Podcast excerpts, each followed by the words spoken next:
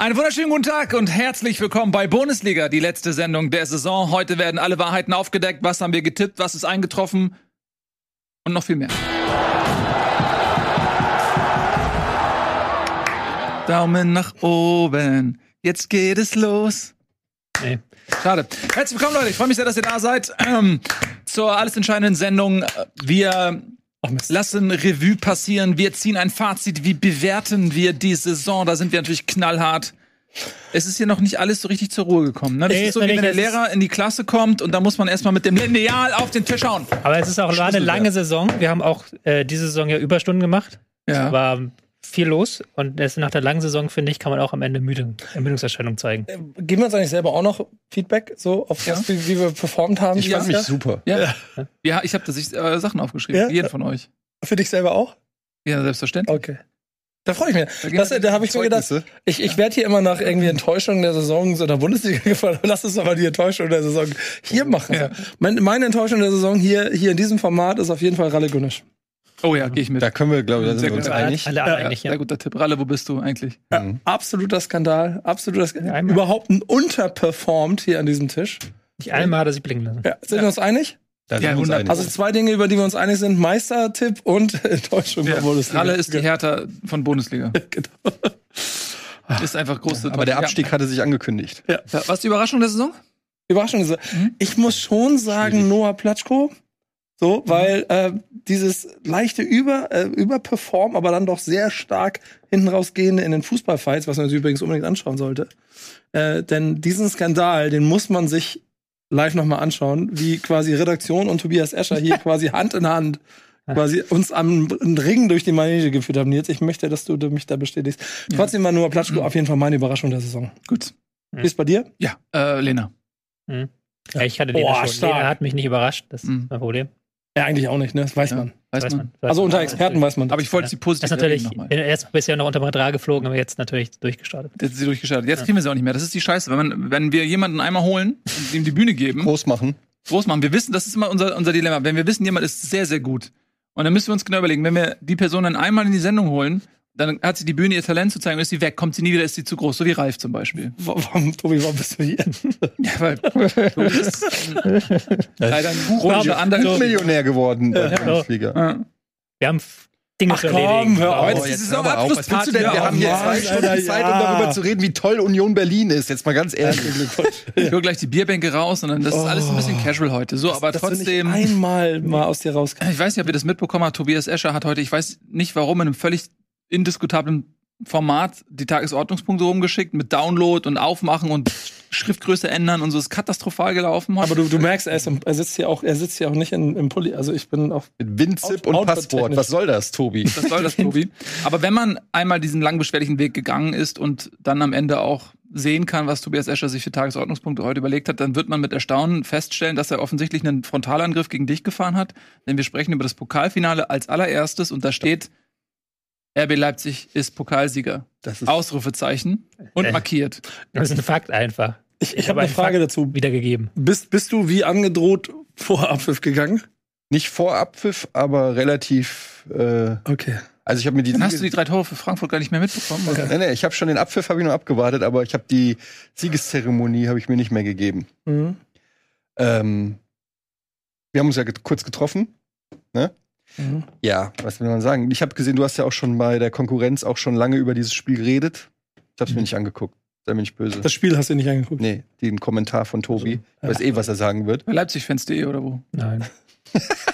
Nein, was? Leipzig-Treff. Leipzig trefft den, nein. Ich saß, ich saß halt richtig nah an in, in dem kompletten Leipzig-Block. Ich auch. Und ich sag mal so, ähm, es ist zum 1 zu 0 zu einer, und es war Haupttribüne und so ein bisschen da geladene Gäste und so. Also es wirkte eigentlich vom Setup her unten, Reihe 5, 6 da, also ganz nah dran. Es wirkte jetzt nicht so, als ob da jetzt so viel passieren sollte. Mit dem 1-0 war es, ich sag mal, an zwei Stellen so, so, also wirklich so ein Stück von einer richtigen Massenkeilerei. Direkt vor mir. Und ich saß da so, guck's mir an, dachte mir so, warum zur Hölle prügelt man sich jetzt Deswegen. Aber wer wollte sich denn prügeln? Ähm, sagen wir so, Leipzig-Fans, die ja, äh, wenn man das gesamte Spiel auch aus Fansicht betrachtet, ja schon so ein gewisses, einen gewissen Abwehrmechanismus gegen die Welt, äh, in Fußballwelt in Deutschland hatten, so weil alle für Frankfurt waren, nur nicht die Leipziger, hatten schon so eine gewisse Häme in sich. Ich weiß nicht, wie das bei dir drüber war. Ich glaube, du warst wahrscheinlich mehr unter Frankfurtern bei dir auf deiner Seite. Ich war aber auch an der, ich war direkt, also hier war ja der, also Ja. in der, äh, weiß gar nicht, wie die Kurve heißt, da ja, war der Leipziger Block, auch mit der Glasscheibe. ja. Und da war ich nicht weit weg von. Da waren zwar in meinem Block hauptsächlich Frankfurter, vereinzelte Leipziger, aber ich habe schon die, die Ultras der Leipziger habe ich schon relativ genau unter die Lupe nehmen können. Die haben nicht auch. Aber ich muss, also erstmal muss ich äh, sagen, das lag vielleicht auch daran, dass ich so nah da dran war. Es ist jetzt nicht so, dass die keinen Lärm gemacht haben. Das stimmt nicht. Nee, Also, die waren laut. das muss man, das muss man fairerweise sagen. Ich meine, es waren wahrscheinlich 50.000 Frankfurter im Stadion und der Rest war Leipziger. Aber die haben in ihr, innerhalb ihres Blocks haben die schon auch Gas gegeben, haben Pyro, Rauch, Bomben, Transparente. Also das, und ich fand die auch laut. Ich war natürlich nah dran. Wäre ich jetzt in der anderen Kurve, hätte ich wahrscheinlich gar nicht gehört. Ja, aber dadurch, dass ich so relativ nah dran war, habe ich die auch schon verbal mitgenommen. Da war ich eher ein bisschen überrascht, dass die ähm, lauter waren, als ich es erwartet hätte. Ähm, weil ich auch dachte, vielleicht haben die auch ein bisschen Schiss, dass die jetzt niemanden provozieren wollen und so. Aber da komme ich wieder an meinen Blog und dann Aber die waren, was das angeht, waren die relativ selbstbewusst, muss man sagen. Ähm, also da kann man eigentlich, den finde ich den Fans jetzt großartig keinen Vorwurf machen.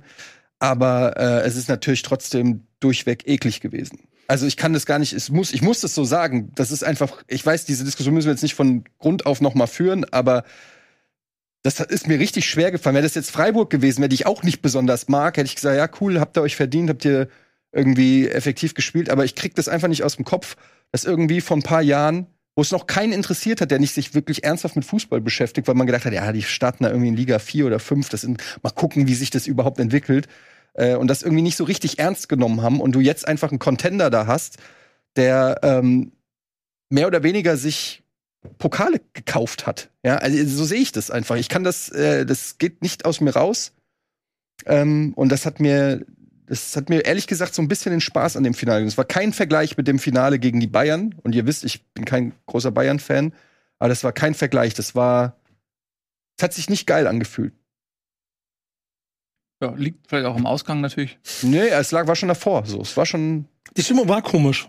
So, es war, es war also ein sehr, ein sehr eingeschworener, logischerweise Leipziger Mob und alles andere war dagegen. Und ich habe dann auch noch ein Video ähm, von der Zeremonie gemacht und vom davon. Das habe ich auch noch nicht erlebt, dass einfach das Stadion halt lauter gepfiffen hat, als äh, du Jubel von irgendjemandem gehört hast bei der Pokalübergabe. Die Lager sind da schon ziemlich krass gespalten und wie gesagt, es wurde auch recht hitzig. Dann selbst bei mir in der Gegend, dann sind so drei Leipziger runtergerannt bis zur, bis zur Balustrade da unten, um dann den, Punkt- das, das 1 zu 0 zu bejubeln und so. Und dann haben sie so einen umgeschubst und hämisch Frankfurter Fans ins Gesicht gebrüllt und so. Ich saß da und dachte mir, okay, gleich knallt's hier richtig vor mir und hab kurz überlegt, so, gehe ich jetzt weg oder gucke ich mir Oder das geh ich an? da rein, oder geh ich gehe ich da rein? Hab mir so, hab mein Handy schon mal bereit gehalten und hab mir überlegt, das, das nehme ich mit hier, den Spaß. Ich wurde von einem Leipziger angerempelt. okay. Und hast du ihn, auf dem, hast ihn im Krankenhaus besucht? Ich sag, mehr sage ich nicht. Ich sag nur, ich war ja bei diesem Fanfest. Da, das war so ein weißes Zelt, da war ich, äh, äh, wo es, da war ich zu Speis und Trank durfte ich da rein. Und das war, da musstest du, das war mehr oder weniger genau vor der Kurve von Leipzig. Und dann bin ich da äh, mit meinem Kumpel relativ alleine. Es waren vereinzelt auch mal ein paar Frankfurter, aber es waren so relativ viele Leipziger. Einer hat dann auch zu meinem Kumpel gemeint, hast du hier die falschen, nee, sorry, du hast ja die falschen Fäden an. Äh, das hat er wirklich, hat sehr gesächselt. Und dann sind wir ähm, da weiter und äh, ist ein sehr betrunkener Fan, hat, hat er aktiv den Zusammenprall gesucht. Also, ich will nur sagen, so harmlos, wie es immer die lieben Leipziger, auch nicht. Das sind auch ganz normale Leute, die dann im Rausch eventuell aggressiv werden.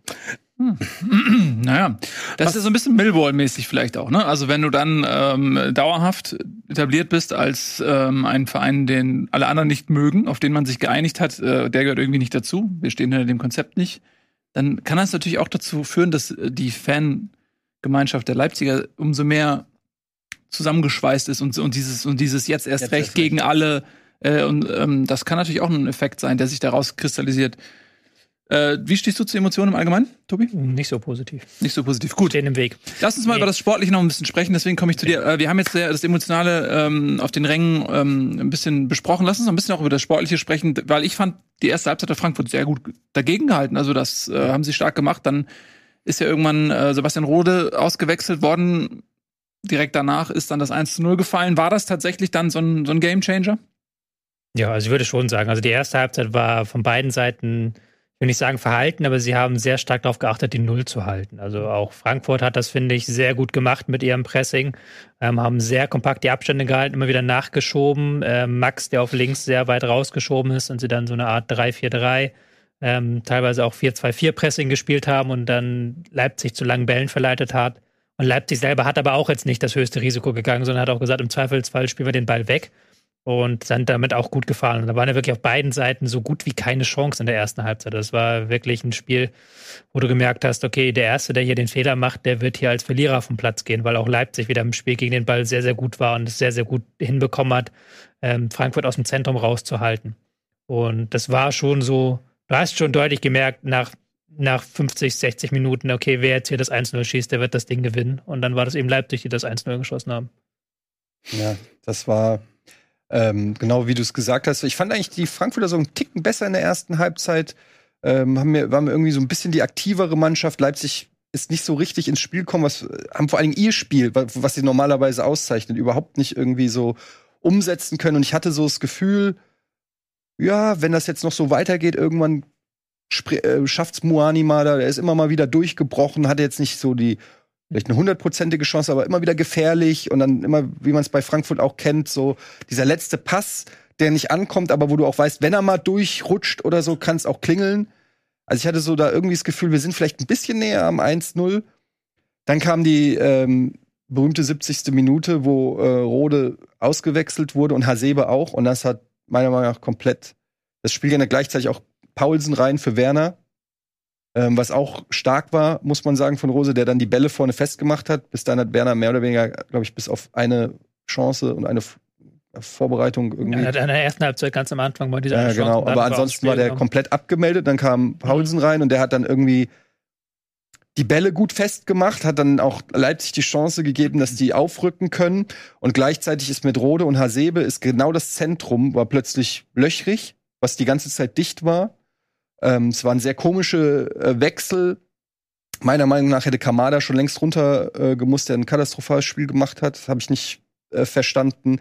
Ich hätte ähm, Rode 1 zu 1 gegen Dina Ebimbe, hätte man wechseln können, positionsgetreu. Äh, ich meine, äh, Lindström, den Wechsel kann ich irgendwo nachvollziehen, wenn man überlegt, okay, der ist noch nicht fit für 90 Minuten, aber Glasner musste ja zu dem Zeitpunkt vielleicht auch ausgehen, dass es in die Verlängerung geht, ja. Also, dass man irgendwie guckt, dass man da auch noch irgendwie Spieler reinstellt. Boré, der seit Wochen eigentlich rumstümpert auf dem Platz, also man kann es gar nicht anders sagen. Erinnerst du dich noch, was ich gesagt habe, als wir im Hessischen Rundfunk war? Da habe ich noch geschimpft über Boré. Das stimmt. Ja. Das hast Egal. du. Und ähm, ja. ja, das waren also irgendwie komische Wechsel, ähm, die aber dann letztendlich komplett die letzten 20 Minuten die Eintracht ins Wanken gebracht haben. Dann kommt dieses komische Tor, was zwei oder dreimal abgefälscht ist und da irgendwie so reinklunkert und dann wusstest du, okay, jetzt Leipzig äh, kann jetzt kontern. Eintracht eh schon verunsichert, haben kaum Torchancen aus dem Spiel ge- rausgekriegt. Wie sollen die das jetzt in 20 Minuten mit dem Druck äh, noch regeln? Und dann mit dem 2-0 war natürlich klar, das Ding ist gelaufen. Ich würde es nicht ganz so doll auf die Wechsel schieben, weil du ja auch weißt, wenn du Rode aufstellst, der kann nicht mehr als 60, 70 Minuten, der muss irgendwann runter. Der ist diese Saison, man hat das letzte Mal durchgespielt. Das, dieses Jahr hat er, glaube ich, noch kein Spiel durchgespielt, weil das einfach sein Körper nicht mehr mitmacht. Und das Gegentor, fand ich, war dann auch nicht so die Schuld der Doppelsechs, sondern da geht der Ball dann irgendwie durch, rutscht dann da durch äh, von hinten und dann in der Abwehr stehen sie dann da mit fünf Leuten drauf, weil sie nicht rechtzeitig rausrücken. Aber der initiierende Pass kam vorm 16er, wo normalerweise Rode stand. Also, ja, aber Kamada war, glaube ich, ein bisschen rausgezogen, aber war auch äh, zur Seite gezogen, war aber auch, da stand er eigentlich richtig. Also ich würde jetzt nicht Kamada da den Fehler zuschieben bei diesem Gegentor. ich weiß Es war halt äh, äh, maximal blöd gelaufen, auch weil der Ball dann dreimal abgefälscht war. Also war, war ja so ein wirklich blödes Gegentor, dass du nicht rechnen kannst. ja, du hast richtig gesehen in der Abwehr, die wussten natürlich, in Kunku darfst du keinen Meter Hm. irgendwie Platz lassen. Ich habe da richtig drauf geachtet. Und Kunku im Strafraum macht eine Körpertäuschung und es kamen sofort drei Frankfurter zur Hilfe. Also die wollten unbedingt verhindern, dass Kunku da irgendwas macht.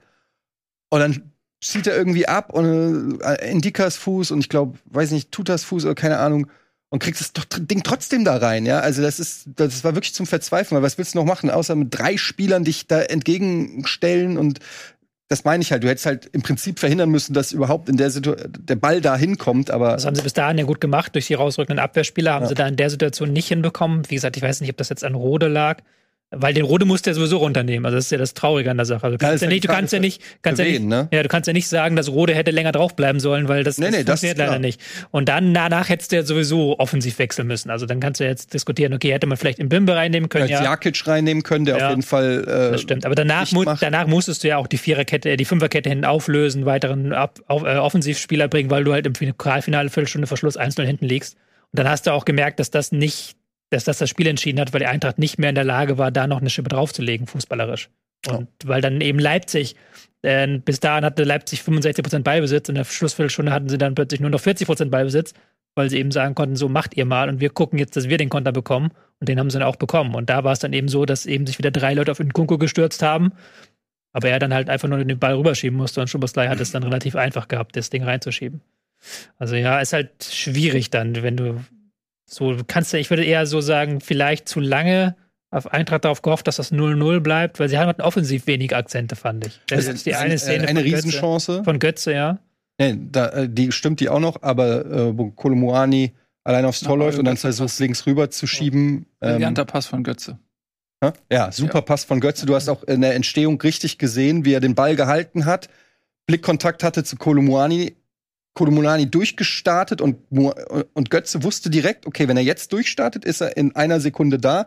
Genau da den Ball hingestellt. Das war brillant. Das war genau, also es war wie bei FIFA, wenn ich auf dich achte. Und nach der Wand startet er durch, Mhm. aber du willst den Ball mit dem Rücken haben und ich schimpf. Genau so war das. Ja. Und äh, da hat er noch mal rübergeschoben, was eigentlich gar keine schlechte Idee war, weil Kamada hätte ihn natürlich dann ins leere Tor schieben können, aber da war halt noch ein Abwehrspieler, der den äh, hatte und wenn er abgezogen hätte, hätte vielleicht Kamada auch den Nachschuss noch gehabt. Also es wäre, glaube ich, die bessere Variante gewesen. Aber hätte, hätte Fahrradkette. Den wirklichen, also die wirkliche Torschussgefahr von Kolomane ging ja dann erst von ihm aus, als es dann schon 2-0 stand. Ne? Weil ich glaube, vorher hat er, doch, er hatte in der ersten Halbzeit auch noch mal einen an der, Ja, die Szene, die ich gerade beschrieben hatte mit dem Pass von Götze, die war noch vorm 1-0. genau, die war aber schon in der zweiten Halbzeit und in der ersten Halbzeit hatte er auch so eine 1 gegen 1 Situation direkt Ja. bei mir vor der Tür. Aber insgesamt dann doch relativ, relativ wenige Optionen für Frankfurt, also andersrum genauso. Ich hatte nur auch das ganze Spiel über das Gefühl, dass, ähm, also ihr sagt ja mit Hasebe-Wechsel, ähm, dass es da für Frankfurt schlechter geworden ist. Ich hatte in Rode die- auch Hasebe, auch Hasebe wechselt. Ich habe Also- gesagt Rode und Hasebe. ja, genau. Ähm, weil ich in der ersten Halbzeit ganz oft so Nkunku gegen Hasebe 1 gegen 1 Situationen äh, vernommen hatte, die mir ein bisschen Angst gemacht haben. So habt, habt ihr die, habt ihr die, weiß nicht, Ja, aber so oft gab, also es reicht ja schon zwei, drei Mal und ich hatte, ich hatte da mich generell gefragt, wie, wie das entstehen könnte, weil da hätte im Zweifel ja viel früher schon irgendwas draus entstehen können. Ist aber nicht. Nur da hatte ich ein bisschen Sorge drum. Ja, Hasebe hat gutes Stellungsspiel einfach. Der ist einfach auch Der super kennt die clever. Der, der weiß auch, dass er dann den, der nimmt ja dann auch oft den Spieler auf, also den Kontakt und lässt sich dann in die Hacken laufen oder so. Also der hat ja ganz oft, sieht man bei Hasebe ganz oft, dass er irgendwie so ein Offensivfoul provo provoziert. Das macht er sehr gut. Klar, wenn das mal dann nicht gepfiffen wird, äh, ist gut, aber ja, das war wahrscheinlich auch so ein Poker, wo sich Glasner überlegt hat, nehme ich jetzt Hasebe, gehe das Risiko ein, dass er ein bisschen langsamer ist, habe dafür eine bessere Spieleröffnung. Mhm.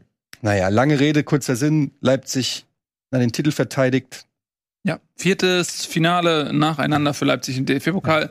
Ist, Der zweite Sieg nacheinander gegen Freiburg und gegen Frankfurt, davor gegen Bayern und gegen Dortmund hat es nicht geklappt. Ähm, also es ist schon eine ziemliche Serie, muss man auch sagen. Mm, Und vielleicht, wenn der Kader jetzt äh, mal nicht auseinandergepflückt wird, haben sie nächstes Jahr eventuell auch mal eine Chance, weiter oben anzugreifen. Wir müssen sehen, Leipzig hat einen sehr schwierigen Saisonstart gehabt unter Tedesco, haben da einige Punkte liegen lassen und sind am Ende dann doch noch recht nah rangekommen.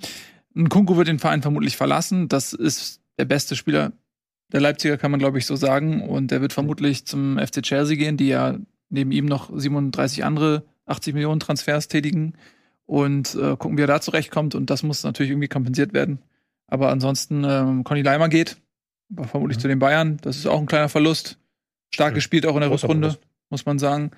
Ähm, Muschlei weiß man nicht, ob er bleibt. Ja, Also sie auf jeden Fall sind natürlich, ähm, die Mannschaft wird ein bisschen auseinandergerissen und mit dem, was sie jetzt geleistet haben, Ähm, das werden sie nicht in der Form fortsetzen können, glaube ich. Mhm. Also die müssen jetzt natürlich wieder neu kaufen und ähm, du hast natürlich immer noch mit Olmo einen Spieler, der jetzt verlängert hat, der auch in jetzt diese Rolle rein, Mhm. in diese Rolle reinwachsen kann. Der kriegt wahrscheinlich auch jetzt mehr Freiheiten, wo ein Kunko nicht mehr da ist, sondern Mhm. er darf dann, glaube ich, eine zentralere Rolle spielen.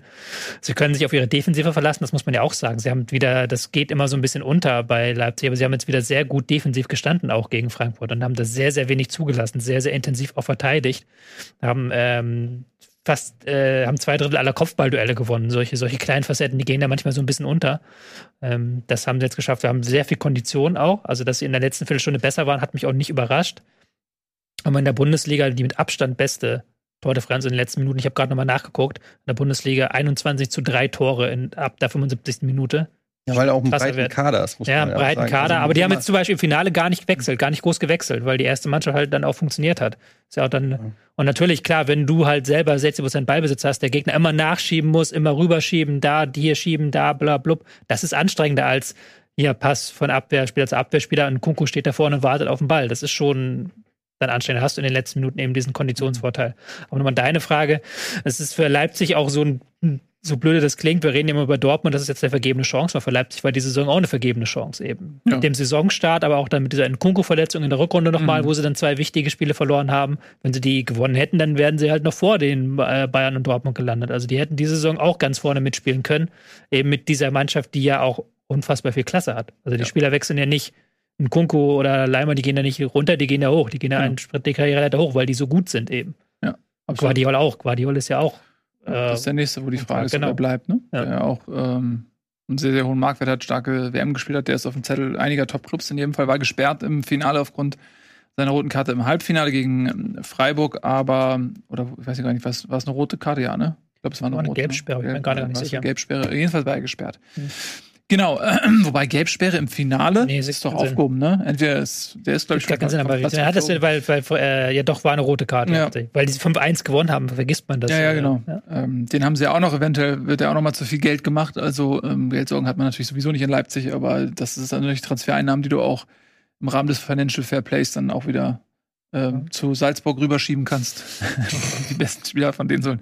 So, gut, also für Frankfurt hat das natürlich Konsequenzen ebenso für Leverkusen, weil durch die Niederlage bleiben die Frankfurter auf dem Conference League Cup hängen, hätten ja mit einem Sieg die Euroleague erreichen können. Diese geht jetzt zu Bayer Leverkusen, die, glaube ich, dann eher mit Leipzig ähm, es gehalten haben in diesem Finale, denn die Euroleague ist natürlich der attraktivere Wettbewerb, Nico. Bis auf Radetzky, der klar deutlich gesagt hat, er Okay. möchte, dass die eine. Das fand ich ehrlicherweise ein ganz interessantes Statement, weil es rein sportlich für ihn ja nur sinnvoll gewesen wäre, aber er ist mehr. Was hat er gesagt? Ich habe es nicht mitbekommen. Er hat gesagt, ich bin für Frankfurt.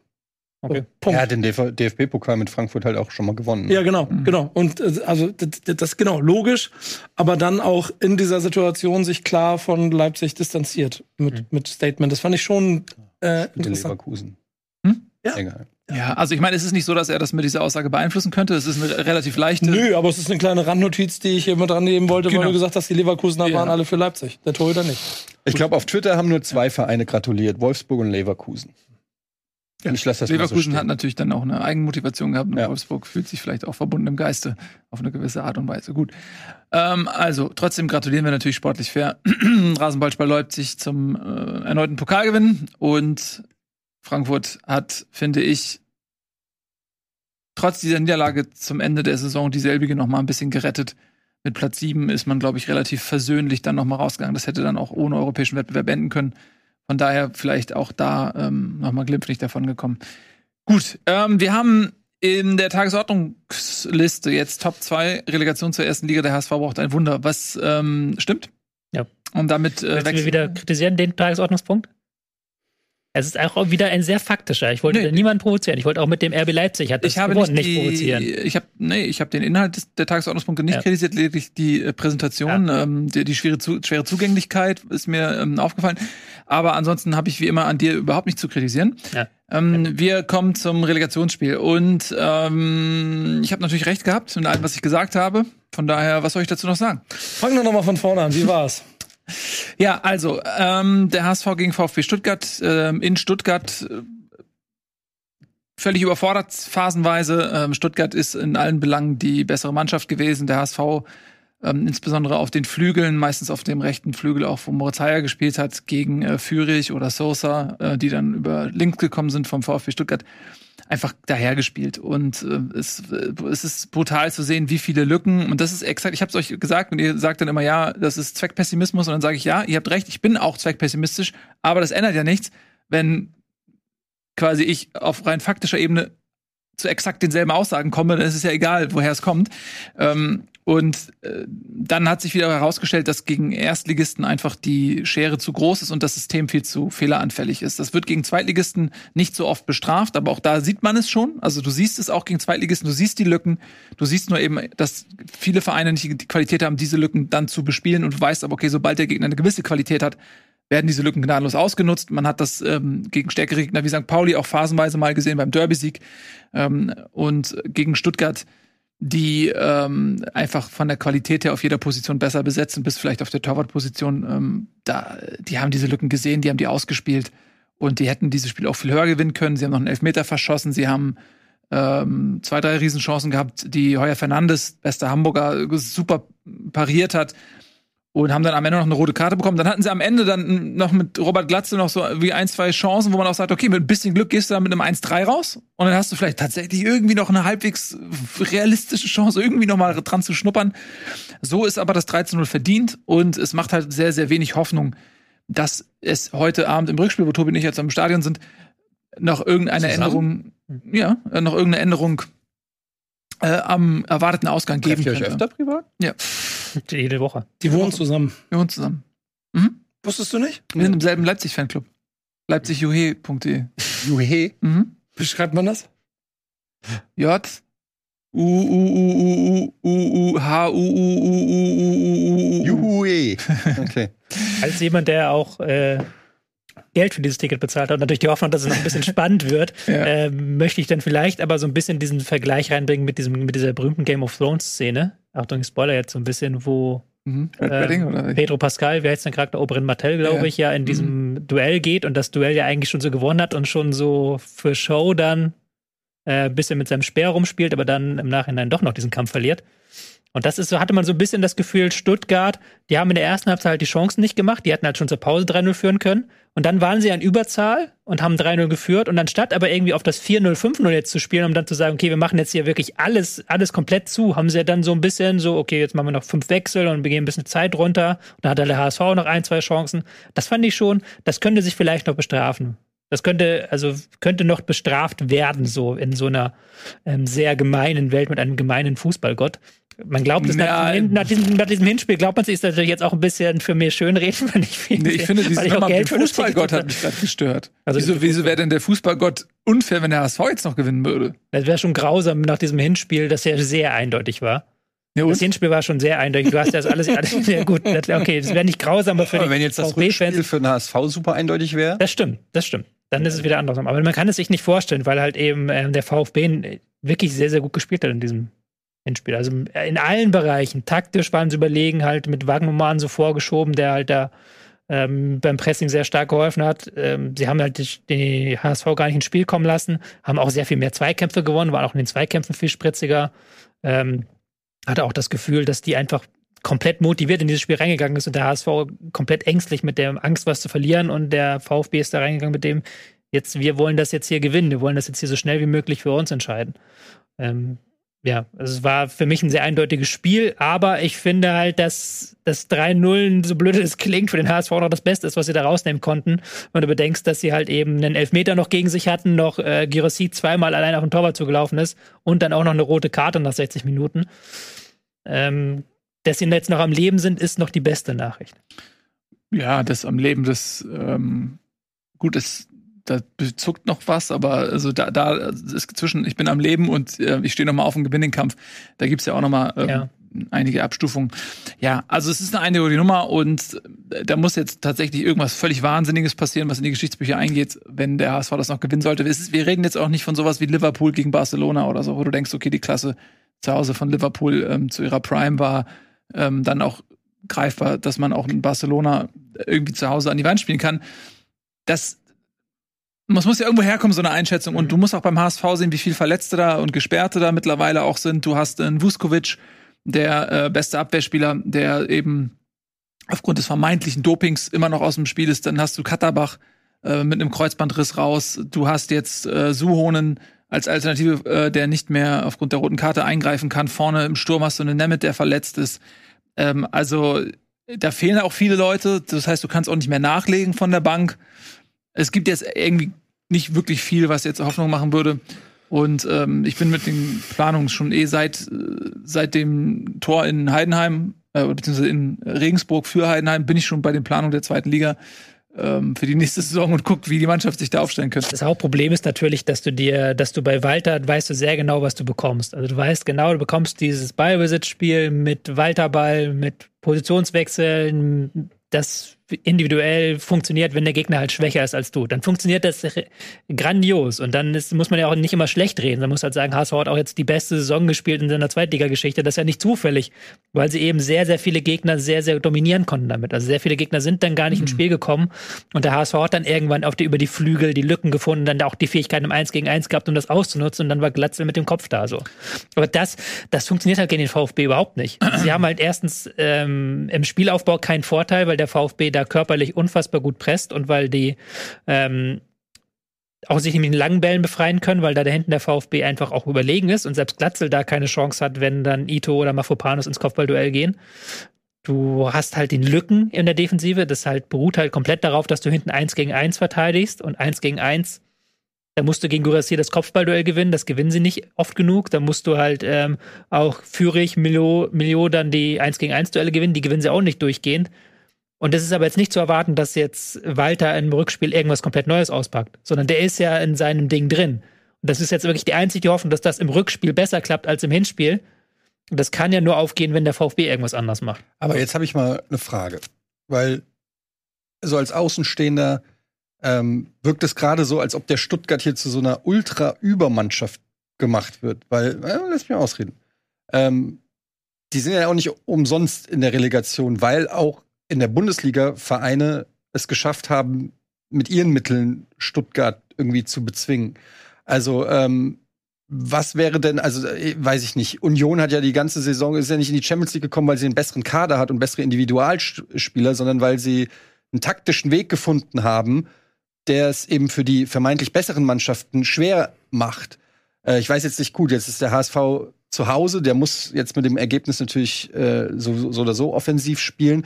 Aber es muss doch möglich sein, bei einer Mannschaft, auch wenn die jetzt qualitativ besser ist, es ist aber jetzt nicht Bayern München gegen Bochum. Ja, also wie, es muss ja trotzdem taktisches Konzept geben für den HSV, wo man sagt, okay, individuell werden wir sie nicht schlagen können, aber vielleicht, wenn wir gallig sind, wenn wir viel faulen, wenn wir auf das Standards ist ja Weg oder HSV.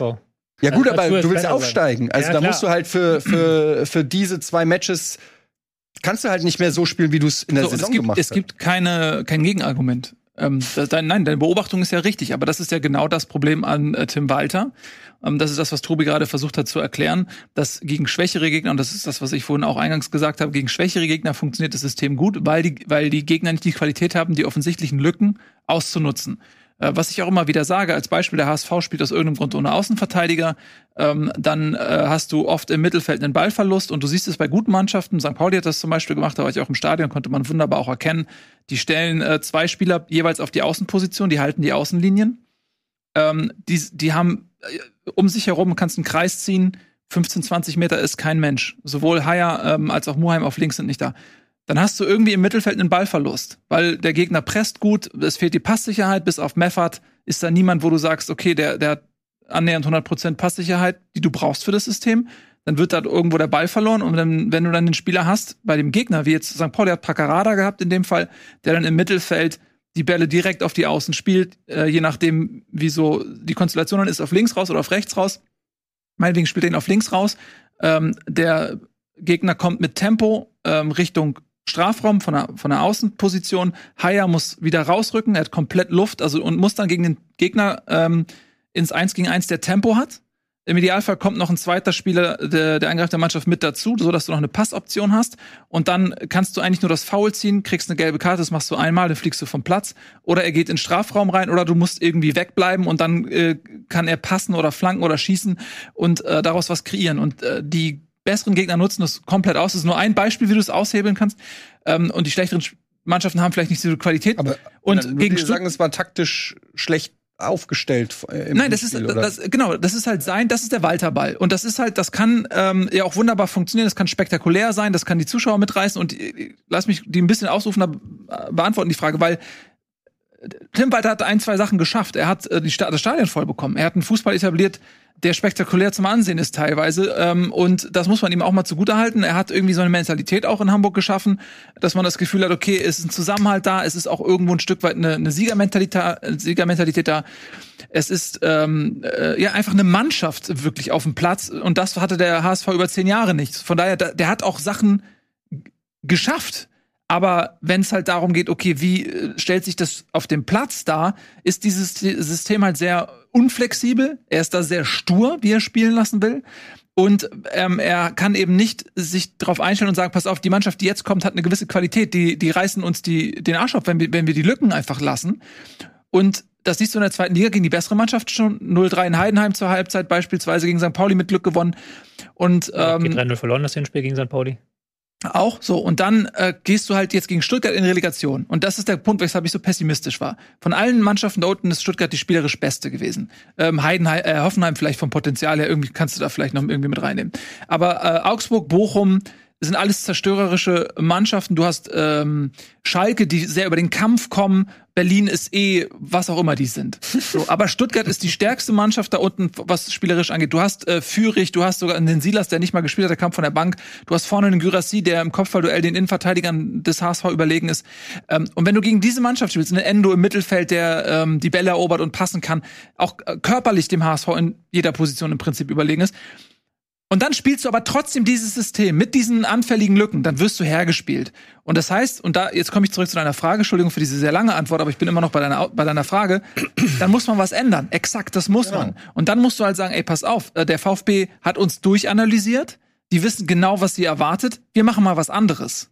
Wir, Walter ist jetzt mal so flexibel und sagt, meinetwegen, wir spielen mit einer äh, Dreierkette und wir, wir stellen uns hinten rein und wir versuchen über Jatta, Dompe, whatever, einfach nur in die Kontersituation genau. zu kommen. Ähm, das machen sie aber nicht. Weil Tim Walter das nicht macht. Zum einen fehlt das Spielermaterial, weil der HSV gar nicht, gar, gar nicht den Innenverteidiger hat, der Katterbach ist verletzt, Vuskovic ist weg. Du hast nur noch einen Innenverteidiger mit Montero, der, äh, der einfach einen kompletten Griff ins Klo war sportlich bislang. Das heißt, du, kann, du hast gar nicht die Leute für das System. So ist der HSV gar nicht aufgestellt. Und Tim Walter ist auch viel zu stur, um irgendwas in dieser Richtung zu versuchen. Und das ist der Grund, weshalb sie lachend in die Kreissäge laufen. Ich möchte auch nochmal der Unterschied klar machen zwischen Taktik und Strategie. Weil ähm, Taktik ist ja nur das, was das eine Spiel betrifft, was du jetzt gerade spielst. Dann überlegst du dir, spiele ich mit Drei- oder Viererkette, welchen Linksverteidiger stelle ich auf, wie nehmen wir Muani jetzt in Deckung, wenn wir gegen Frankfurt spielen. Und Strategie ist aber eine Frage der langfristigen Spielidee. Also bin ich eher ein Verein, der Ballbesitz haben möchte, der das Spiel flach aufbauen möchte? Bin ich eher wie Union, dass ich sage, der Gegner hat den Ball? Will ich eher lange Bälle spielen? Will ich eher kurze Bälle spielen? Das sind ja Ideen, die kannst du ja nicht in zwei, drei Tagen machen, sondern darauf richtest du deinen Kader aus, darauf richtest du dein Training aus, darauf richtest du deine Spielidee aus. Und was ähm, Walter halt sagt, ist, dass halt seine Strategie ist halt dieses Ballbesitzspiel hinten raus, flach spielen ähm, über die Flügel dann halt kommen, in 1 gegen 1 kommen und halt den Gegner dominieren wollen, 60% Ballbesitz in der Liga im Schnitt. Und das ist halt ganz schwer, jetzt innerhalb eines Spiels oder innerhalb einer Woche zu sagen, okay, aber heute machen wir was komplett anderes strategisch. Wohingegen du natürlich taktisch immer sagen kannst, okay, dann spielen wir jetzt halt mit Fünferkette, weil das jetzt gerade mal besser passt. Aber wir setzen halt immer noch auf dieselbe Strategie. Und die Strategie von Walter, die funktioniert halt auch, die muss ja auch mal wieder sagen, die funktioniert ja auch. Also es ist ja nicht so, dass Walter halt nur, dass der HSV unter ihm nicht gut spielt, sondern die funktioniert halt gegen Regensburg, gegen Sandhausen, die haben sie alle abgeschossen in der Liga. Sie hatten halt immer dann Probleme, wenn es gegen St. Pauli ging, haben sie halt ein Spiel ja. verloren. Gegen Magdeburg, die halt aber auch eben dasselbe spielen können, die auch sehr spielstark sind. Das darfst du nicht unterschätzen. Ähm, gegen Heidenheim 3 gegen Darmstadt haben sie, glaube ich, auch eins verloren. Ähm, gegen Fürth haben sie eins verloren. Also gegen solche Gegner dann. Und da funktioniert das dann nicht mehr. Und das ist natürlich jetzt schwer dann zu sagen, okay, der HSV muss jetzt für diese Relegation alles komplett umstellen. Aber andererseits ist natürlich Walter auch nochmal so ein ganz extremer Typ, dass er ja auch mal nochmal so richtig, ähm, wie man auf Englisch sagt, Double Down on your Strategy. Also der geht ja nochmal richtig, der sagt, ist jetzt scheißegal, ich nehme jetzt auch keine kleinen Änderungen vor, wir machen das jetzt so wie immer. Das funktioniert halt gegen den VfB Stuttgart, der, wenn wir ehrlich sind, aus einem Grund in der Relegation ist, weil sie Bruno Labbadia nach der Winterpause verpflichtet haben. Die haben unter Höhnes nur zwei Spiele verloren von elf Stück. Die sind eigentlich Tabellenmittelfeld, wenn du es unter wenn du nur Höhnes betrachtest. Dass das da dann nicht funktioniert, ist dann auch Passt schon klar. Es war, es war ja auch ein völlig aus, erwartbarer Ausgang, wie das Spiel gelaufen ist. Äh, du das hast es ja vorher gesagt, ich habe es ja vorher gesagt, jeder hat es ja vorher Das- das- gesagt. ich ich finde halt nur so komisch, wenn, weil ich bin da drauf gekommen, weil du gesagt hast, so ja, äh, im, im Kopfballduell können sie Gyrassi nicht besiegen oder irgendwie auch. Ne, so, wo ich mir dann denke, okay, beim Basketball, wenn du merkst, okay, du spielst Manndeckung und du merkst, okay, der in der Manndeckung, der Spieler ist, der outskillt mich, dann schaltest du um auf Zone. Ne? Weil das ist ja bescheuert. Ich kann ja nicht den, schlechteren Spieler gegen den besseren spielen lassen die ganze Zeit. Da kriege ich ja nur auf, die, auf den Sack. Also äh, stelle ich um auf Zone, damit man gemeinsam verteidigt. So, also das ist natürlich jetzt beim Maß wahrscheinlich einfacher, weil da kannst du so einfach die, alle, die Strategie ändern. Aber ähm, beim, beim HSV verstehe ich halt nicht, weil ihr habt's ja alle vorausgesagt. Und ich meine, der Typ ist ja, also der Trainer ist ja Profi, der wird ja bezahlt dafür, eine Lösung zu finden und nicht einfach, wie du es gerade gesagt hast, lachen in die Kreissäge zu rennen, wenn es um fucking Aufstieg geht. Also ich, da würde ich mir halt einfach wünschen, dass man irgendeine Lösung findet und nicht einfach sagt, wir machen aber genauso weiter, wie wir es hier in der zweiten Bundesliga gespielt haben, weil ihr habt in der zweiten Bundesliga aber nicht gegen Stuttgart gespielt. Also das ist einfach, da fehlt mir irgendwie so ein bisschen dann auch der Plan B, so blöd und abgedroschen es klingt, aber irgendwas, wo man sagt, okay, ähm, das sieht man in der Bundesliga, sieht man das ja auch ständig, weil ein Union spielt gegen Bayern wahrscheinlich auch ein bisschen anders als gegen Bochum oder weiß ich, und da würde ich mir einfach gerne f- wünschen, dass der HSV sagt, okay, Stuttgart ist individuell auf fast jeder Position überlegen. Wir müssen einen anderen Weg finden. Wir treten heute mal richtig schön rein. Wir nehmen den Spaß am Spielen. Wir sind richtig giftig und gallig und spielen lange Bälle auf Jatta oder irgendwie sowas. Da kann man mir nicht, da, da reicht es mir nicht als Erklärung zu sagen, ja, aber die Strategie vor der Saison war, flach rauszupassen. Ja, aber nicht auch gegen während, nicht nur Stuttgart. vorher, aber auch während der Saison. Ja, aber ne, wir haben Ja. da schon, ich weiß, wir haben schon mal über HSV geredet, wo wir drüber geredet haben, dass die immer hinten versuchen ähm, Mhm. rauszupassen und sich dadurch auch oft gegen stark pressende Gegner in Schwierigkeiten bringen oder so. Und das klappt dann gegen Zweitligisten oder mittelmäßige Zweitligisten, aber es klappt halt nicht gegen Stuttgart. Da verstehe ich nicht, dass der HSV dann nicht sagt, wir müssen hier was anderes machen. Hier geht's ums, um den fucking Aufstieg, Alter. Hier geht's um die, ja, um, um die Lorbeeren der gesamten Saison. Und ja, das als Außenstehender, weil ich habe das Spiel mir halt auch angeguckt. Ich habe gedacht, so Alter, sind die, was, das ist ja, das ist ja Harakiri, was die machen. Ja, aber da rede ich ja die ganze Saison von. Das ist ja, das ist ja fucking Harakiri, was die machen. Wissen die ge- Äh, also, Aber das, ja. Und jetzt wisst ihr, das ist das Gute, ich gucke jedes Spiel und ihr ähm, habt immer noch so vielleicht auch so die, gewisse Sachen, die ihr nicht verstehen könnt, weil ihr die Spiele nicht über 90 Minuten alle seht. Und jetzt habt ihr euch mein Spiel über 90 Minuten angeguckt und jetzt ist, wisst ihr, was ich meine, was diese Lücken angeht und was dieses Harakiri angeht. Ähm, und äh, das hat man ja auch dann in den DFB-Pokalspielen oder auch Testspielen oder so gegen die Bundesligisten gesehen. Gut, du hattest mal dieses Spiel gegen Köln, wo sie dann im Elfmeterschießen weitergekommen sind, aber ansonsten, ähm, wenn du mal anguckst, wie sich ein Darmstadt oder so äh, schlägt, wo du das Gefühl hast, okay, die können auch im DFB-Pokal mal für eine Überraschung sorgen, wohingegen dann ähm, der HSV mit seinem Spielsystem gnadenlos untergeht im DFB-Pokal gegen die Erstligisten. aber wie würde das denn in der Bundesliga sein? Da müsste doch der HSV sich auch was überlegen. Du kannst ja nicht so in die Bundesliga gehen. Ja, ich sag dir, was passieren würde. Das ist, das ist ja völlig klar, was passiert. Der HSV würde so in die Bundesliga gehen. Natürlich würde Tim Walter sein System nicht ändern. Vielleicht, ich weiß nicht genau warum. Ich will ihm da jetzt auch nicht zu nahe treten, aber offensichtlich hängt er sehr an seinem System. Es ist ja auch mit seinem Namen verbunden. Vielleicht ist das auch nochmal so ein Ding. Äh, wenn ein System nach dir benannt ist, dann ist vielleicht so ein bisschen das Ego auch dazu versucht zu sagen, oh, das ist ja mein System, ich bleib dabei. Ähm, ich weiß es nicht, weil Mr. Flexibel wird er nicht mehr. Aber äh, deswegen habe ich ja immer gesagt, selbst wenn der HSV direkt aufsteigt, wird Tim Walter ähm, in der ersten Saisonhälfte entlassen werden müssen, weil äh, anders als bei Union dieses Spielsystem einfach nicht funktioniert in der ersten Liga, weil der HSV hat eine Zweitligamannschaft. Du kannst die gar nicht, selbst wenn sie aufgestiegen wären oder wenn sie in der Zukunft aufsteigen, du kannst die Mannschaft nur punktuell verstärken und äh, musst dein System ändern. Und Union ist im Prinzip sich treu geblieben, auch in der ersten Liga. Die haben in der zweiten Liga ja auch nicht großartig anders gespielt. Deswegen hat das funktioniert. Und beim HSV würde das in der Form nicht funktionieren. da, da, da, das die bittere Erkenntnis finde ich des Spiels ist, also ich dieses Walterball-Thema, das was ich jetzt ausführlich besprochen habe, das habe ich, da haben wir uns auch schon mal hier häufiger mal drüber unterhalten, dass ich auch da immer schon meinte, mit dem Fußball in die erste Liga, dann gehst du direkt wieder runter. Ähm, führt ja de facto dazu, dass du eigentlich egal, was der HSV, wenn sie es geschafft hätten, sich auch überlegen hätten müssen, ob es sinnvoll ist, mit Walter an der Stelle weiterzumachen. Fakt ist aber, und das finde ich das Erschreckende an dieser, an dieser Situation, ist, dass so eklatant der, das Kräfteverhältnis zwischen erster und zweiter Liga schon lange nicht mehr aufgefallen ist wie in dieser Relegation. Findest du? Ich erinnere mich an ein Kölner 5-1 gegen Holstein Kiel. Ja, aber was, im, was mit dem Spiel mit dem 0-1 stattgefunden hat, da Ja. haben sie es im Rückspiel gemacht, Ja.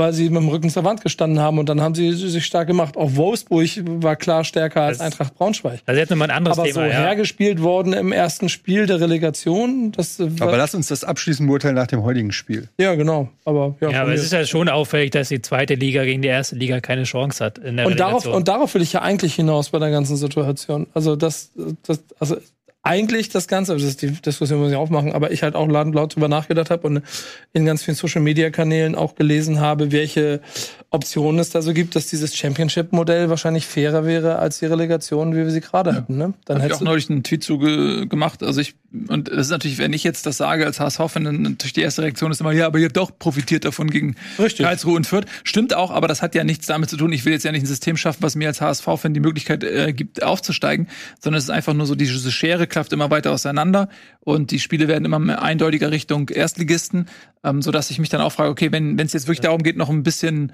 ähm, nach der Saison ein paar Spiele zu haben, ein bisschen Geld zu verdienen und so weiter, bin ich auch voll dafür Playoffs machen. Äh, der dritte bis sechste gehen in die Playoffs, der höchstplatzierte wie in äh, den amerikanischen Sportarten hat Heimrecht. So, der drittplatzierte hat Heimrecht gegen, den, gegen alle anderen.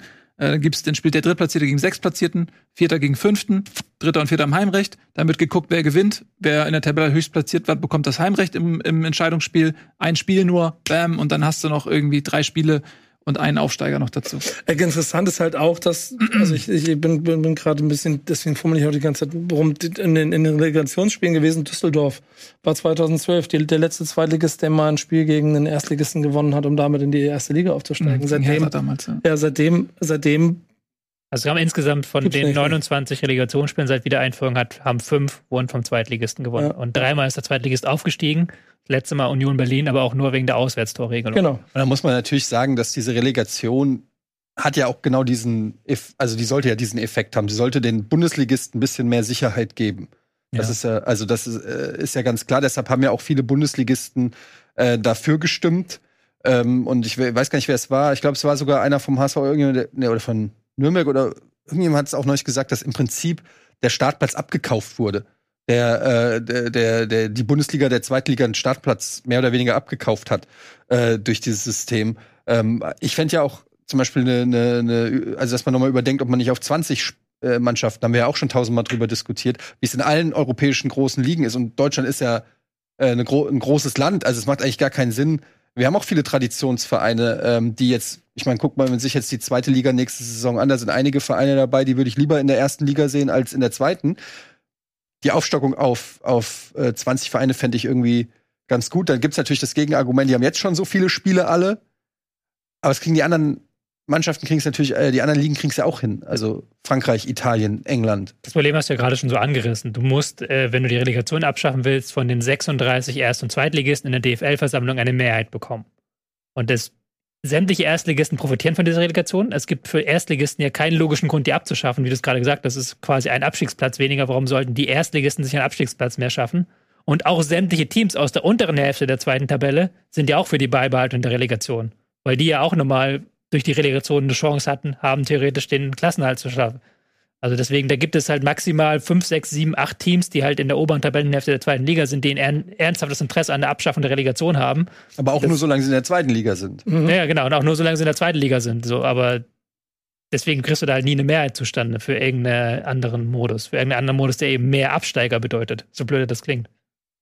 Ja, aber äh, man sieht ja eben in der Realität, dass zumindest was die Konstellation erste, zweite Liga angeht, äh, zunehmend dann auch die Unterschiede immer deutlicher werden. Je weiter diese Schere auseinanderklafft, desto klarer wird auch, dass ähm, die Chance, dass der Zweitligist da hochgeht, relativ gering ist. Jetzt haben wir in dem nächsten Jahr eine Konstellation, die könnte da wieder so ein bisschen antizyklisch sein, weil die ähm, Mannschaften aus Darmstadt, Heidenheim und Bochum jetzt vielleicht nicht so die als die großen Kaliber wahrgenommen werden. Bochum hat sich etabliert jetzt, aber auch nach einem Kraftakt und äh, die verlieren auch ein, zwei Leistungsträger. Muss man mal gucken, wie die sie aufstellen können. Aber wenn jetzt meinetwegen Heidenheim nächstes Jahr Relegation spielt oder Darmstadt, ähm, eventuell gegen äh, Hertha oder Schalke oder Pauli oder HSV oder so, dann wird man vielleicht sagen, ja, okay, das ist jetzt auf Augenhöhe. Aber das ist ja dann so alle fünf, sechs Jahre mal so ein Freak-Accident, ne? Ähm, aber im, Grundsatz ist es ja, glaube ich, relativ klar. Anders ist es, und da können wir vielleicht auch noch mal einen kurzen Ausflug dann zu machen, mhm. ähm, bei der zweiten und dritten Liga-Relegation. Da haben wir dieses Jahr eine Konstellation gehabt, dass Wien Wiesbaden ähnlich wie der HSV aufgestiegen ist und was da äh, fast aufgestiegen war und dann kam noch was, nämlich in Osnabrück. Und ähm, was da abgegangen ist in der Drittliga- bzw. Zweitliga-Relegation, das erzählen wir euch nach einer klitzekleinen Unterbrechung. Herzlich willkommen zurück, Bundesliga. Wir sprechen heute mal über die Relegation zur zweiten Liga. Da haben wir ja, glaube ich, in der letzten Folge schon mal kurz drüber geschaut, was dort Dramatisches passiert ist. In den letzten Minuten Wien Wiesbaden wähnte sich schon als Aufsteiger. Dann ist äh, Osnabrück noch was passiert, haben zwei Tore in der Nachspielzeit erzielt, sind direkt hochgegangen. Wien Wiesbaden muss in die Relegation. Und da hat man natürlich auch gedacht, Mensch, gegen Arminia Bielefeld ist dieses vielleicht auch von dieser Situation gebrochene Wien Wiesbaden mit Sicherheit ein Underdog. Dann kam alles anders. 4 zu 0 heißt es am Ende im Heimspiel. Da ist es nämlich andersrum. Da spielt die unterklassige Mannschaft zuerst zu Hause. 4 zu 0 am Ende für SVW in Wiesbaden. Und es ist nicht nur das Ergebnis, äh, welches ja dramatisch ist, sondern auch die Vorken äh, Vorkommnisse um dieses Ergebnis herum. Nico, du bist ganz bemüht. Nee, ich wollte fragen, weißt doch nicht, warum das so ist? Was? Dass sie zuerst spielen? Ja. Nee. Hab ich gelernt. Na? Weil der Drittligaspieltag vor dem Zweitligaspieltag ist. Ach so. Deswegen haben die irgendwie. Der, der weniger, der einen Tag weniger Pause hat, hat dafür mhm. im Rückspiel das Heimrecht, weil Rückspiel Heimrecht ein Vorteil ist. Übrigens, kleiner Fun Fact: 20 Vereine in der dritten Liga. Das ist also auch in Deutschland möglich. Es ist möglich. Ja. Ähm, das möglich. viel wichtiger war da ja die, quasi die dritte Halbzeit, die schon während des Spiels stattgefunden hat, in der, in der Bielefelder, Bielefelder ja, Block. Ne? Dann erzähl doch mal. Und Fabian Klos, der, glaube ich, sich spätestens jetzt in jedes Herz, äh, Fußballherz reingeredet hat mit seinen tränenreichen Interviews. Also ich weiß nicht, habt ihr, habt ihr euch das angeguckt, ja. das Ganze? Ja. Ähm, weil das Ganze nicht, ich habe mir das Interview angeguckt. Nee, aber ich meine, das, das Spiel selber, da war ich noch auf Reisen, hab ich gar nicht, das habe ich gar nicht so mitgekriegt. Hab dann aber, ich weiß nicht, ich war abends nach einem Spaziergang und dann habe ich auf dem Handy so Pop-up-Nachrichten gekriegt von Skandal, Skandal, Skandal. Und ich dachte, das Spiel ist längst vorbei. Und dann habe ich mitgekriegt, dass da 20 Minuten lang Pause war und habe mir dann real life versucht, diese ganzen Sachen nochmal zusammenzufassen. Ähm, es ist, wo fängt man da an? Also ich äh, kurz die Fakten zusammengestellt. Bielefeld wird ja richtig hops genommen von Wiesbaden. Bielefeld schon die Wochen davor sportlich auch recht fragwürdig sich aufgestellt. Auch der letzte Spieltag in Magdeburg schon ein bisschen Offenbarungseid. Fabi Klos als Kapitän mit dieser Mannschaft ja im Prinzip von der dritten in die erste Liga hoch und geht jetzt von der ersten in die dritte wieder runter. Äh, und als Kapitän und Volksheld in Bielefeld stellt sich dann auch in die Interviews und sagt, ja, pff, also ich will mich jetzt nicht mehr vor das was andere Mannschaften denn hier schützend davor stellen. ähm, also mehr konntest du, glaube ich, den Verein nicht zerstören, als das Bielefeld in der Situation gemacht hat. Bei den Fans angefangen über das Verhalten, die Strafen, die danach kommen werden, das sportliche Desaster, das äh, innere Zerbrechen der Mannschaft und damit dann wahrscheinlich auch der Zerfall von all dem, was diesen Kader äh, in der Drittligasaison betrifft. Und wenn du davon sprichst, dass du nicht mehr zurückkommst mit dem HSV in Bielefeld, ich weiß nicht, ob da noch jemand ins Stadion geht morgen, höchstens um den Laden abzubrennen. Nee, ich gehe ins Stadion. Ich meine, das steht außer Frage. Ja, aber in Bielefeld. In Ey, guck mal, es ist ein Unterschied. Ganz kurz, ne? Ich mecker immer viel, ne? Vielleicht auch an der Grenze zur Weinerlichkeit. Aber ich, ich oh, ja. Äh, behaupte, dass die Sachen, die ich sage, nicht an der Grenze, ähm, ne, einen faktischen Hintergrund haben, also einen analytischen Hintergrund. Und ähm, aber da, da gehe ich da ganz geh, kurz, ich bin noch nicht nee, nee, da gehe ich mal, nein, da gehe ich direkt rein, nein, weil das ja, ist nämlich ja, Eddie, der sagt, Nico, du musst einfach Nico, mal. Ich möchte nicht, dass du da jetzt reingehst. Ich will, ich will meinen Punkt zu Ende bringen. Hör mir zu. Hör mir zu. Das ist, das ist so die Seite, die ich hier präsentiere. Mach doch mal. Aber wenn ich bin ja nicht ein Schönwetter-Fan. Der Verein verliert 3-0 und hat keine Chance, aber natürlich gehe ich fucking nochmal ins Stadion. So nehme ich. Ich lass doch, ich lass doch meinen Sitz nicht leer, ähm, nur weil ich unzufrieden bin mit, mit dem Hinspiel. Natürlich gehe ich dahin. Natürlich ähm, versuche ich in meinem introvertierten Rahmen zur Stimmung beizutragen. Aber, aber wenn Eddie, aber natürlich gehe ich ins Stadion. Aber wenn Eddie mit deinem Mindset in jedes Frankfurt-Spiel gewinnt, hätte er jetzt nicht den Europapokal-Button auf dem Rücken tätowiert. Gehe schon immer ein sehr ähnliches Mindset. das stimmt. Dafür unterbrichst du mich für so einen Quatsch. Ich kaufe bei Kickbase in der Regel keine Eintracht-Spieler. ja. Siehst du wohl. So. Das ist wirklich so.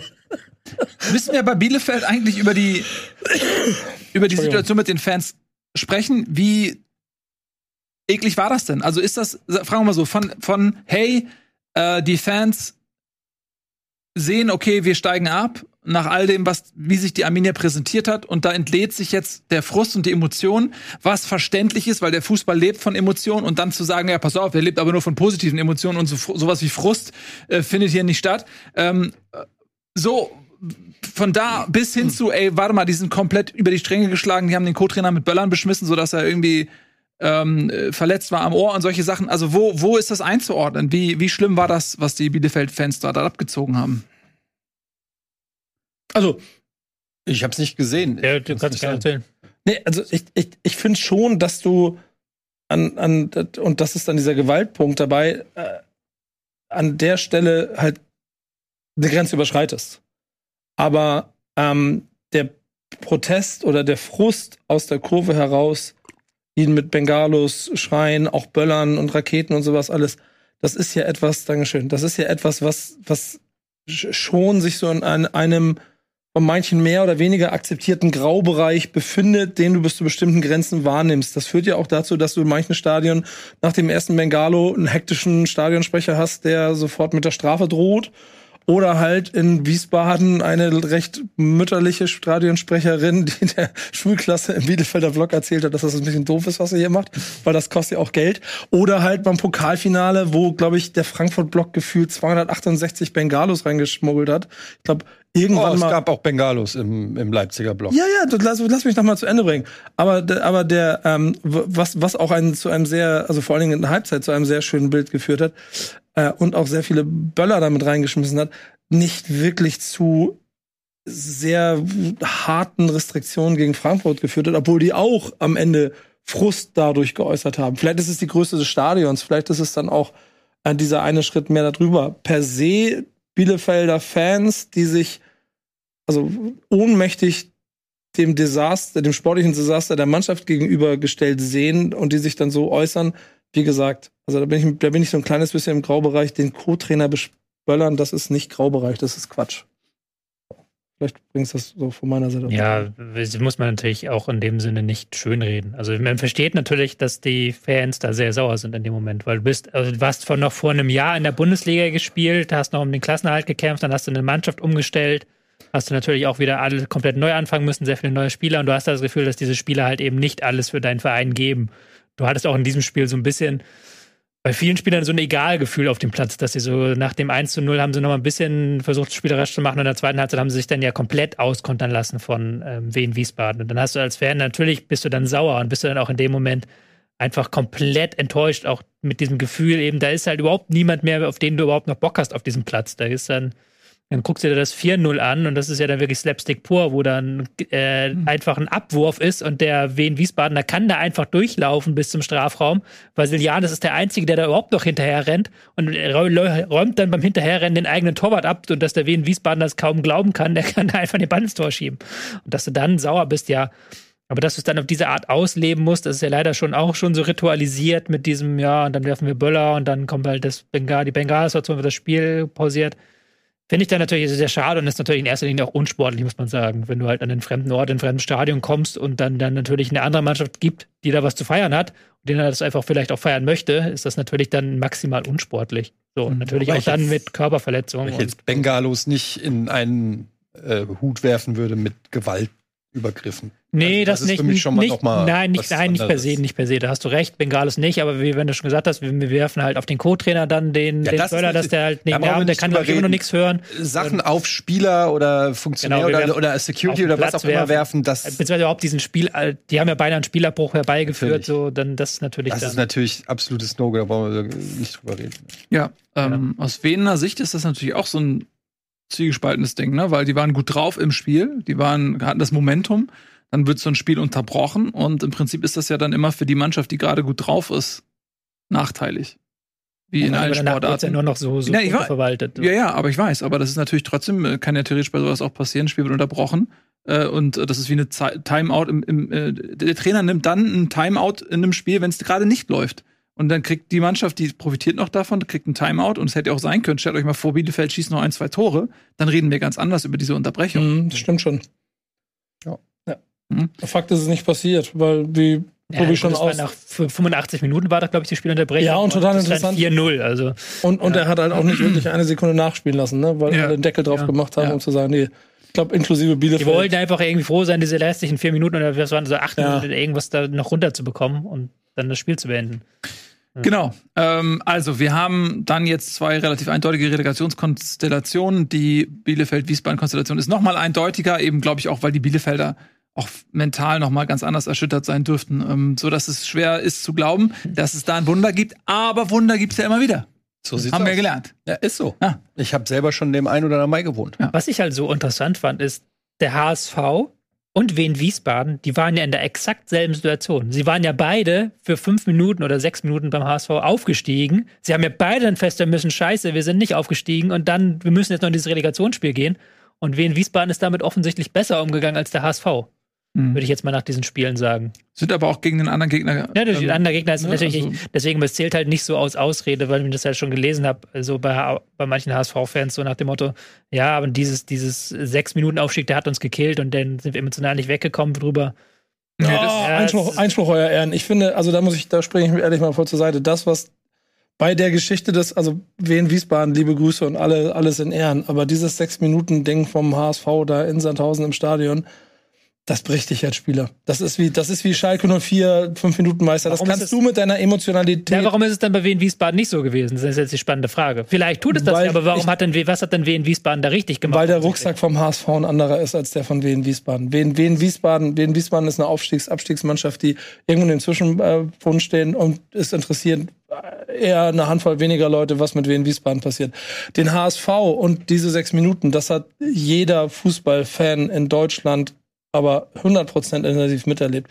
Und das spürst du auch als Spieler im Vorfeld, wenn du Teil dieses Vereins und dieser Mannschaft bist. Ich weiß, dass du das, dass du das nicht nachvollziehen kannst. Doch, ich, nein, das geht aber darum, dass die Spieler, ich glaube, du über- überschätzt da, wie viel die Spieler da mitbekommen. Die sind halt einfach in ihrer eigenen Welt, in ihrem Glaub mir, Tunnel. ich habe ich hab das ziemlich, Ja, gut. das Aber ist, das bricht, das bricht dich auseinander. Du bist ja dann in deiner eigenen Welt. Und wenn du dann als Wien Wiesbaden-Spieler, klar, das wird jetzt nicht auf der Titelseite der Tagesschau dann angezeigt sein, aber das kriegst du ja trotzdem mit, wenn du in den Verein gehst und wenn du dann zu deinem Training gehst und wenn da dann die. Aber du die, da weißt- sind das eben keine 500 Fans am Trainingsgelände, sondern nur 50, aber die sind dann da genauso. Die Bei welchem Verein hast du gespielt?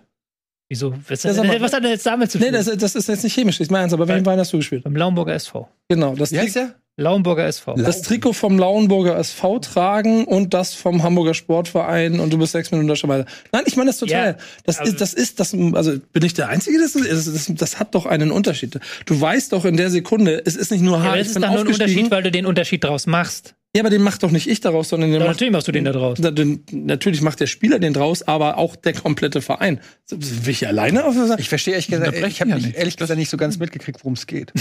Einfach nur, dass ich Wen gesagt habe, der, Wiesbaden? der, die sechs Minuten von Wiesbaden Aber was Aufstieg- meint ihr mit sechs Minuten von Wiesbaden? Ja, die sind doch auch aufgestiegen sind, gewesen. Genau dasselbe passiert mit dem HSV. Wiesbaden, das Spiel war beendet, sie waren aufgestiegen. aber parallel lief noch das Spiel des VfL Osnabrück. Ja, okay, das weiß ich nicht. Ja, VfL Osnabrück. Ja, siehst du, da sind in wir beim Punkt. Und alle in Wien Wiesbaden haben den Platz gestanden und haben gesagt, yeah, wir sind aufgestiegen. Dann sind und sie nicht aufgestiegen. Dann kam fünf Minuten später die Nachricht. Aber so wie ich das mitgekriegt habe, beim HSV hat auch sogar der Stadionsprecher Ja, das schon. war aber genauso bei Wien Wiesbaden. Es ist eins zu eins Ja, dasselbe du bei das beiden Vereinen passiert. Also wenn ich im Stadion bin und ich habe da vielleicht auch keinen guten Empfang und der Stadionsprecher sagt herzlichen Glückwunsch und das letzte Mal, als ich aufs Handy geguckt habe, äh, war 90, 92. Minute oder so und du für, und die, der Gegner braucht 2-0, da mache ich auch beim Platzsturm mit.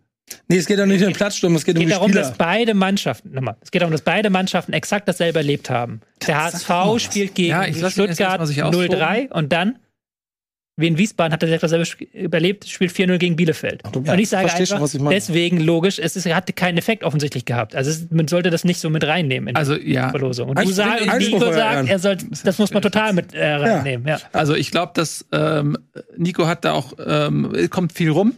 Und ich weiß auch, was Nico alles sieht und was er alles hört. Und wenn Nico sowas sagt, dann steckt da manchmal ein bisschen mehr hinter, als er ähm, ganz mit, noch mit, mit Unterstreichen und Ausrufezeichen dahinter sagen möchte. Da muss man auch mal zwischen den Zeilen lesen. War schon Und- mal bei Wien Wiesbaden? Ja. War? Was? Schon mal? Und es ist, äh, ja, ja, ja, ja, ja, ehrlich. ist nicht so einfach. Der, der, ist, der ist richtig, der ist richtig on fire, Ja, ne? Ja, aber Das ist- ich bin du warst doch noch nie bei Wien Wiesbaden im Stadion, du.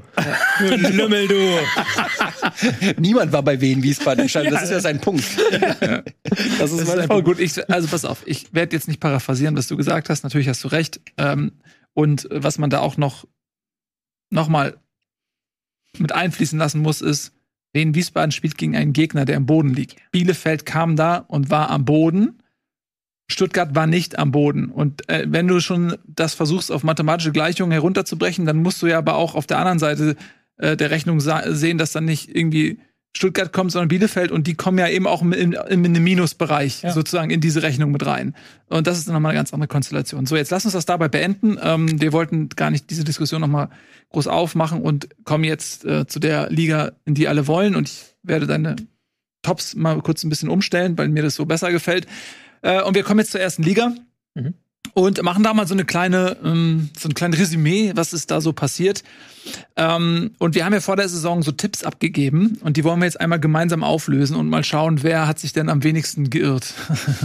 das muss man diese Saison wirklich ja. so sagen. Fangen wir mal mit äh, unserem Tipp an vor der Saison. Wohlgemerkt, wir haben ja dann zur Rückrunde nochmal unsere Tipps erneuern dürfen. Fangen wir jetzt aber mal mit dem an, was wir vor der Saison getippt haben. Wer wird deutscher Meister?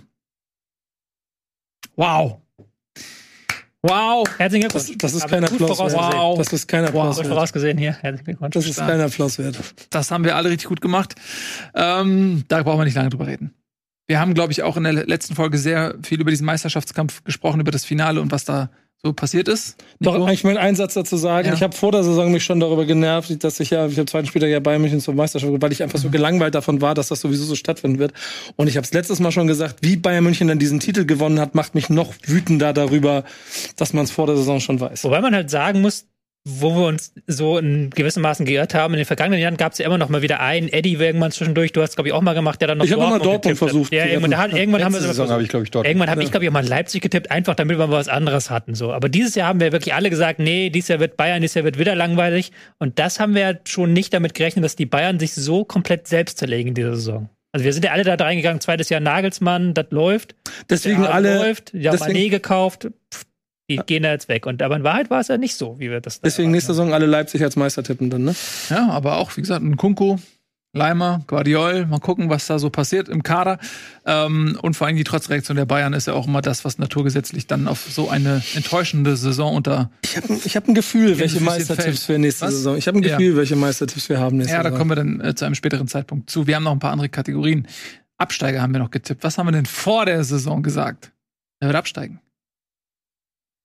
Gut, und da sieht man, äh, wir sind Herr Escher. nicht besonders treffsicher. Ja, ich ärgere mich immer noch, dass der Augsburg da doch so knapp die Relegation vermieden hat, weil sonst hätte ich zwei von drei richtig gehabt. Aber so habe ich immer als einziger von uns, glaube ich, ein von drei. Nee, Nico hat noch ein von drei richtig und du hast einen halben Punkt mit deinem Herr ja. Relegation. Ja, das stimmt. Ähm, ich muss aber sagen, ich hätte einfach nicht Nico ärgern sollen. Das ist einfach die Moral der Geschichte. Die, äh, weil, ne? Ich hätte natürlich, das ist mein Voltemade. Ja. Moment. ja, genau. genau also, Spieler der Saison übrigens in der dritten Liga, möchte ich an der Stelle betonen. Voltemade. Ja, ja, es ist ein spritziges Spratzel. Du wirst die nächste Saison sehen. Glaub mir. Lecker, ich lecker. die dritte Liga nicht. Ja, du, erste, du wirst den ersten Liga als man denkt. Ja. Du wirst mal Kolomoani gehen, zwei, Transfers, ja, solange die Relegation nicht klappen. mach ich mir da keine Sorgen. Schwuppsdiwupps. So, ähm, wir gucken noch mal an, wer abgestiegen ist, aber äh, ja, haben wir die Grafik da. Ja, das wissen wir ja alle. Das wir wissen alle, Hertha, da haben wir es, Hertha, Schalke und Stuttgart ähm, über die Relegation. Vielen lieben Dank. Und wir können die Tabelle gleich noch mal bemühen, aber ähm, gib mir noch mal eine Sekunde, denn wir haben als nächste Kategorie die Durchstarter. Die Durchstarter. Was haben Was wir vor der Saison gesagt? Ich wollte sagen, wer der ähm, beste, heiße, junge, neue Spieler wird. Oder so, wer durchstartet. So wir haben ja wohl gewonnen. Sag mal. Was? Willst du mich verarschen?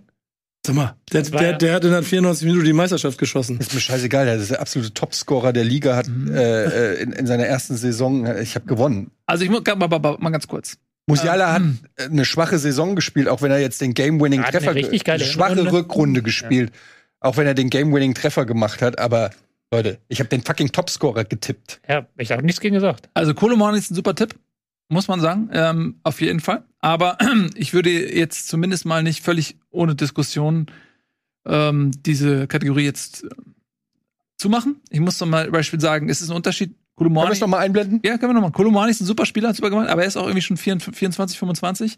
Beino Gittens ist irgendwie du kommst 12. Jetzt nicht mit Daniel Mal. Warte, warte, mal. Beino Gittens ist irgendwie 12 oder so. Und er hat auch äh, gute, sehr, sehr gute Ansätze gezeigt. Er war aufgrund seiner Schulterverletzung leider dann raus, aber er hat, ähm, als er diese Spielzeit bekommen hat, ähm, auch wirklich überrascht und überzeugt. Und da muss man sagen, ähm, der kommt halt nicht, also der kommt aus einer Jugend. Und dann so, bei, einem, bei so einem Spieler zu sagen, hey, der schafft diese Saison seinen Durchbruch, finde ich auch sehr anerkennenswert. Deswegen ist Bino Gittens, finde ich, ein guter äh, Tipp.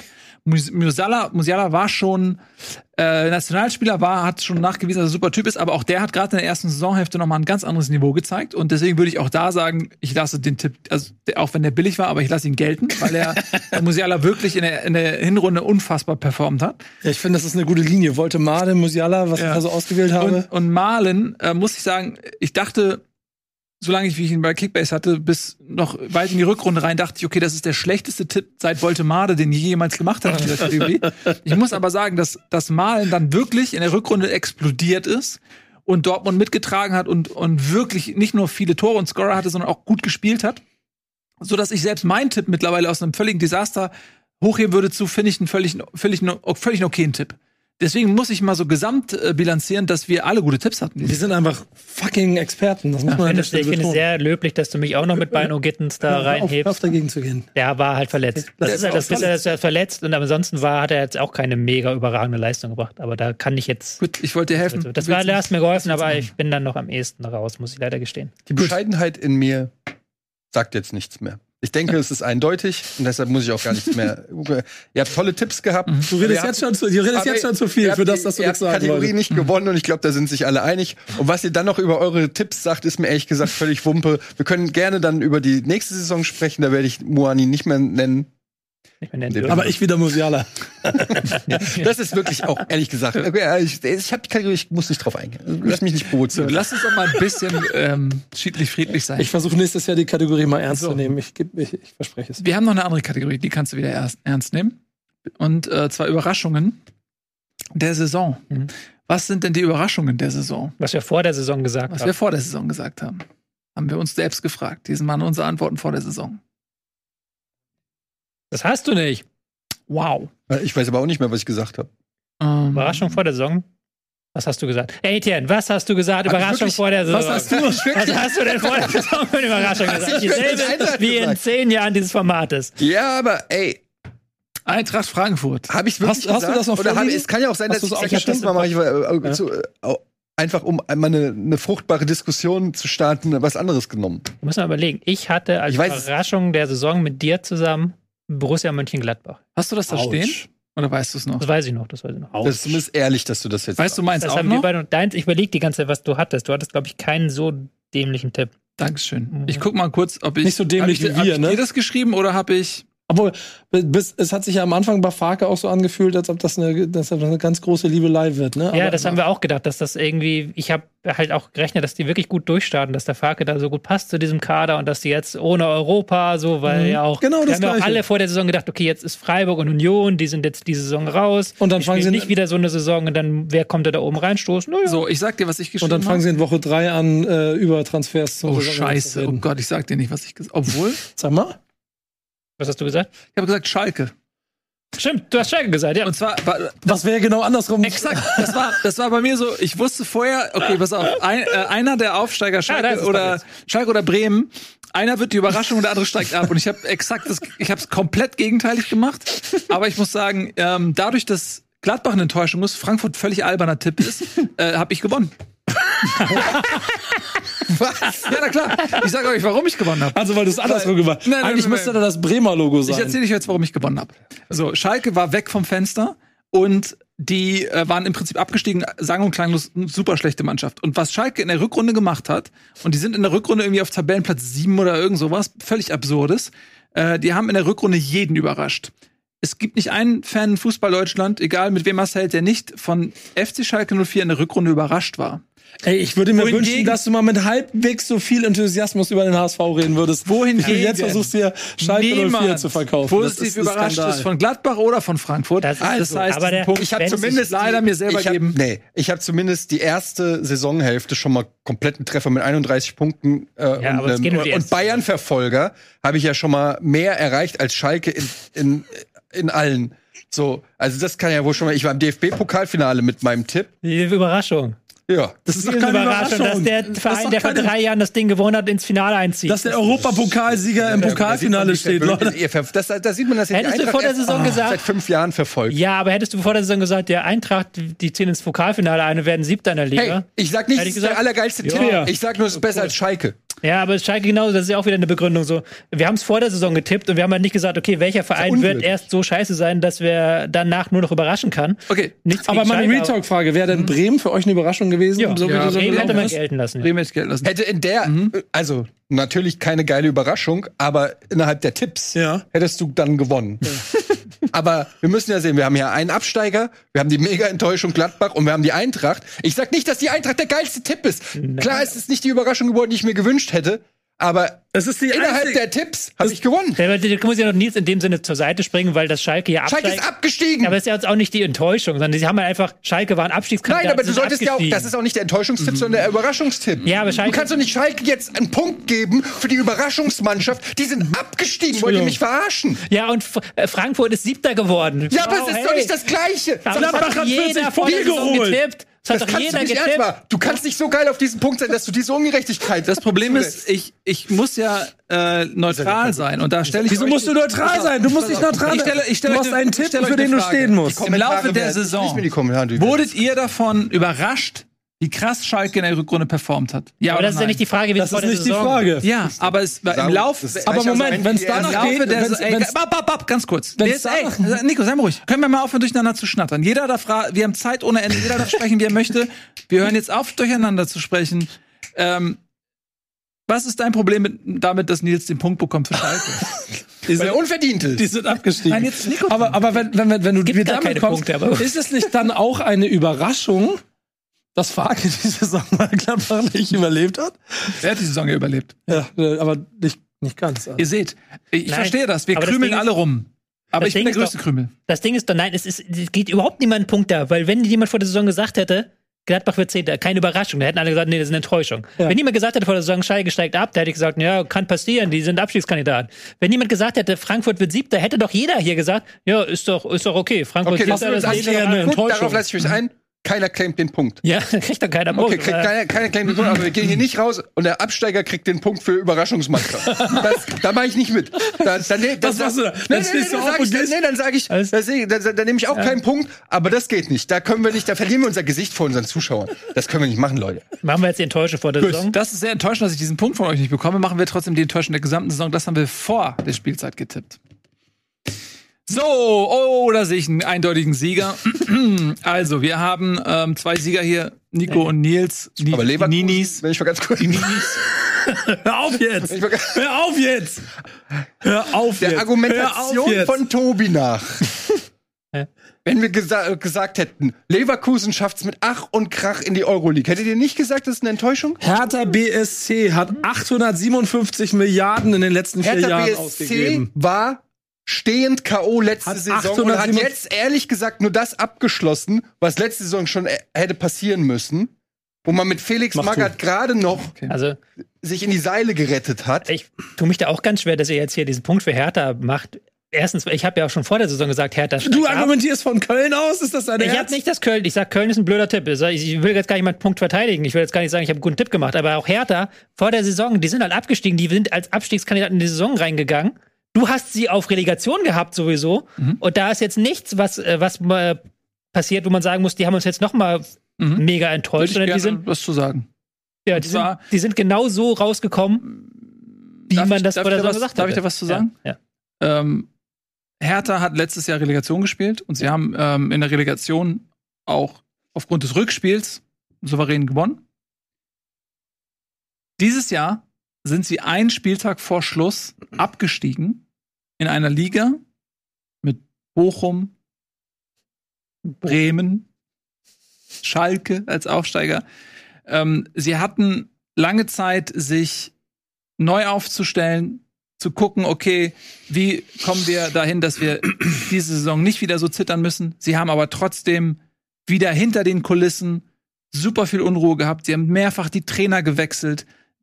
Da oben in der Führungsriege ist alles zusammengebrochen. Der ganze Verein ist kollabiert. Und es gibt ja auch sowas wie eine Trotzreaktion zu sagen, ey, pass auf, ähm, wir sind, wir sind nochmal den Tod von der Schippe gesprungen. Wir stellen uns jetzt auf eine andere Art und Weise auf, damit das nicht nochmal passiert. Und sie haben es geschafft, dass es noch schlimmer wird. Sie sind einen Spieltag vor Saisonende als Tabellenletzter abgestiegen. Und der ganze Verein ist im Prinzip von oben bis unten kollabiert. Und wenn das nicht noch eine Enttäuschung ist, Weiß ich nicht mehr, was eine Enttäuschung sein soll. würdest du sagen, dass der Verein kollabiert ist? Wie kommst du darauf, dass der Ja, Verein doch, das kollabiert kann man ist? schon sagen. Weil- Ich finde, man muss ja erstmal, Enttäuschung definiert sich ja durch Erwartungshaltung minus Realität. So. Das heißt, wir müssen erstmal gucken, was wäre die Erwartungshaltung an Hertha BSC gewesen. Da kann man schon sagen, also Klassenerhalt hätten wir wahrscheinlich trotzdem unterschrieben. Sie werden auf jeden Fall, um- dass sie aber dass sie um, Abstiegskampf dass um, mitgespielt haben, ist dass keine sie um Enttäuschung. Abstiegskampf kämpfen, glaube ich, hätten wir auch alle gesagt, aber dass, dass, dass sie es irgendwie dann doch schaffen, weil sie noch zwei schlechtere Vereine oder so finden, weil sie ja trotzdem immer noch namhafte, teure Spieler da in ihrem Kader haben und die chancenlose Pflicht kann man schon sagen. Ich finde aber, man kann auch sagen, gerade wenn man die, die Hinrunde anguckt, Leverkusen unglaubliche Enttäuschung. Aber wir haben gesagt, Hinrunde zählt nicht, zählt Hinrunde und Rückrunde. Da haben sie natürlich ordentlich aufgeholt, haben dann am Schluss aber doch wieder nicht so performt. Ich Die finde, es, ich finde beide, ja, sie sind in Europa League, was für Leverkusen sicherlich nicht der Anspruch ist mit dem äh, viertteuersten. Kader. Aber ich finde, das ist sehr ähnlich. Ich finde, die Erwartungshaltung von Leverkusen sind ungefähr zwei Plätze verfehlt, ungefähr so wie Hertha vielleicht auch zwei Plätze verfehlt hat. Würde ich sagen, sind im Enttäuschungsmodus ungefähr gleich, was die Erwartungshaltung so angeht. shady. Aber jetzt kommt das äh, andere. Hertha hat das letzte Saison schon gehabt, deshalb kommt es nicht ganz so unerwartend. Leverkusen ist eigentlich immer safe Ja. in der Champions League. Total überraschend. Ich war, als ich das Ergebnis von Leverkusen am letzten Spieltag gesehen habe in der Tabelle, bin ich auch richtig überrascht. Ich habe mir die Tabelle angeschaut. Was? Leverkusen? Sechster? Wie kann das sein? So habe ich reagiert. Ich finde es lustig, dass ihr jetzt ihr Punkte zählt, wo es wo noch nie Punkte gezählt nicht gut, ich weiß, das klingt deswegen an hier mit Kolomoani. Ja, ähm, dementsprechend Aber- wird die Diskussion auch hitzig. Ey, Ich, ich würde schon sagen, wenn wir werden ja gleich nochmal darüber reden, was wir im Nachhinein Mhm. unsere Enttäuschung, was unsere Überraschungen sind. Und ähm, ja, Hertha BSC, vielleicht liegt es aber auch daran, dass sie in den letzten Jahren so viel Chaos hatten. Ich fand das jetzt für ihre Verhältnisse eine nicht übermäßig enttäuschende Saison, sondern sie haben das weitergeführt, diesen Abwärtstrend der letzten Jahre. Sie haben sich dann dann noch irgendwie relativ schadlos gehalten. Diese Trennung von Bobic, klar, aber die war dann auch für Berliner Verhältnisse relativ geräuschlos. Bis darauf, dass er jetzt klagt oder sowas. Aber es war jetzt nicht so, dass da jetzt ein riesiger Aufschrei kam durch Deutschland. Das war halt irgendwie, die haben halt das sich so über Jahre her er- erarbeitet, dass man irgendwie, der, die Häme ist ja schon raus seit ein, zwei Aber ich Jahren. finde, da stimme ich nicht ganz so hundertprozentig zu, weil ich finde, gerade wenn du noch mal so gerade von der Klinge gesprungen bist wie letzte Mhm. Saison und du hast immer noch Investoren-Money irgendwie, glaube ich. Mhm. Ne? Ja, okay, aber auf jeden Fall hast du irgendwie, dann denke ich mir so, das ist ja noch mal wieder eine neue Chance. Du hast du hast es geschafft, du kannst jetzt noch mal neu sortieren, du kannst noch mal analysieren, du kannst jetzt noch mal Fehler korrigieren, die du äh, gemacht hast. Und das ist eigentlich fast das Schlimmste, wenn du dann noch mal so eine Saison oder noch schlimmer ablieferst, weil das zeigt ja, dass die Fehleranalyse komplett in die Hose gegangen ist. Das stimmt, Und ja. das finde ich ist das ultimativ enttäuschende an diesem Abstieg bei Hertha BSC, dass sie es nicht geschafft haben, noch mal zu gucken, was läuft hier falsch, was müssen wir machen, sondern im Prinzip einfach irgendwie, ich weiß nicht was genau, da stecke ich nicht tief genug drin, alles nur so überklebt haben mit Pflasters, Pflast, Pflastern. Na, Pflaster, das ist gut. Pflasters. Und äh, die sind im Laufe der Saison alle abgegangen und die Wunden sind wieder aufgegangen. Also das finde ich enttäuschend, dass einfach kein Lerneffekt da war. Ich glaub, Und das deshalb ist der entscheidende, Entschuldigung, aber das ist der entscheidende Faktor, warum ich auch am äh, Beginn, also ich habe sie auch als Absteiger, weil mir klar war, die steigen, hab ich Ich nicht. sehe nicht als Absteiger. Verdammt. Ähm, aber das, Das wird ist aber das ironisch. Du hast gesagt, Ja. sie werden enttäuscht und sie sind kein Absteiger. Also, wenn sie Ja. 14. gewesen wäre, Ja. was wäre dann enttäuscht Aber, aber de, de facto war mir klar, dass das enttäuschender wird bei, bei den Möglichkeiten, die sie hatten, weil ich glaube, zum Saisonbeginn, da gab es da schon Triple Seven. Nee, die Nee. kann der erst reingekommen. Ja, wäre. genau. Mhm. Mit der Pause. Genau, äh, schauen wir mal, was die dann bei Hertha alles noch reinpumpen und ob die ähm, dann Erstmal vielleicht eine Lizenz in der, ne? Ja, aber erstmal eine Lizenz, mal gucken, wie die sich sportlich aufstellen. In jedem Fall mit einem neuen Investor, wenn neue Kohle fließt, dann bist du vielleicht auch in der Lage, eine Schlagkraft zu entwickeln, dann in der zweiten Liga, um direkt wieder hochzugehen. Wir sind noch längst nicht am Ende. Äh, wir werden nämlich gleich mal gemeinsam einen Blick auf die Abschlusstabelle werfen und dann fragen wir uns eigentlich, was ist eigentlich so überraschend an dieser Tabelle? Bis gleich. Herzlich willkommen zurück bei Bundesliga. Wie angekündigt, werfen wir jetzt mal gemeinsam einen Blick auf die Tabelle.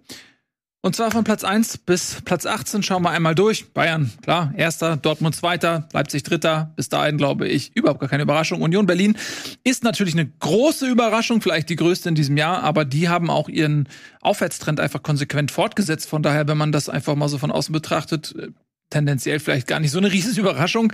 Freiburg auch ähnlich wie Union.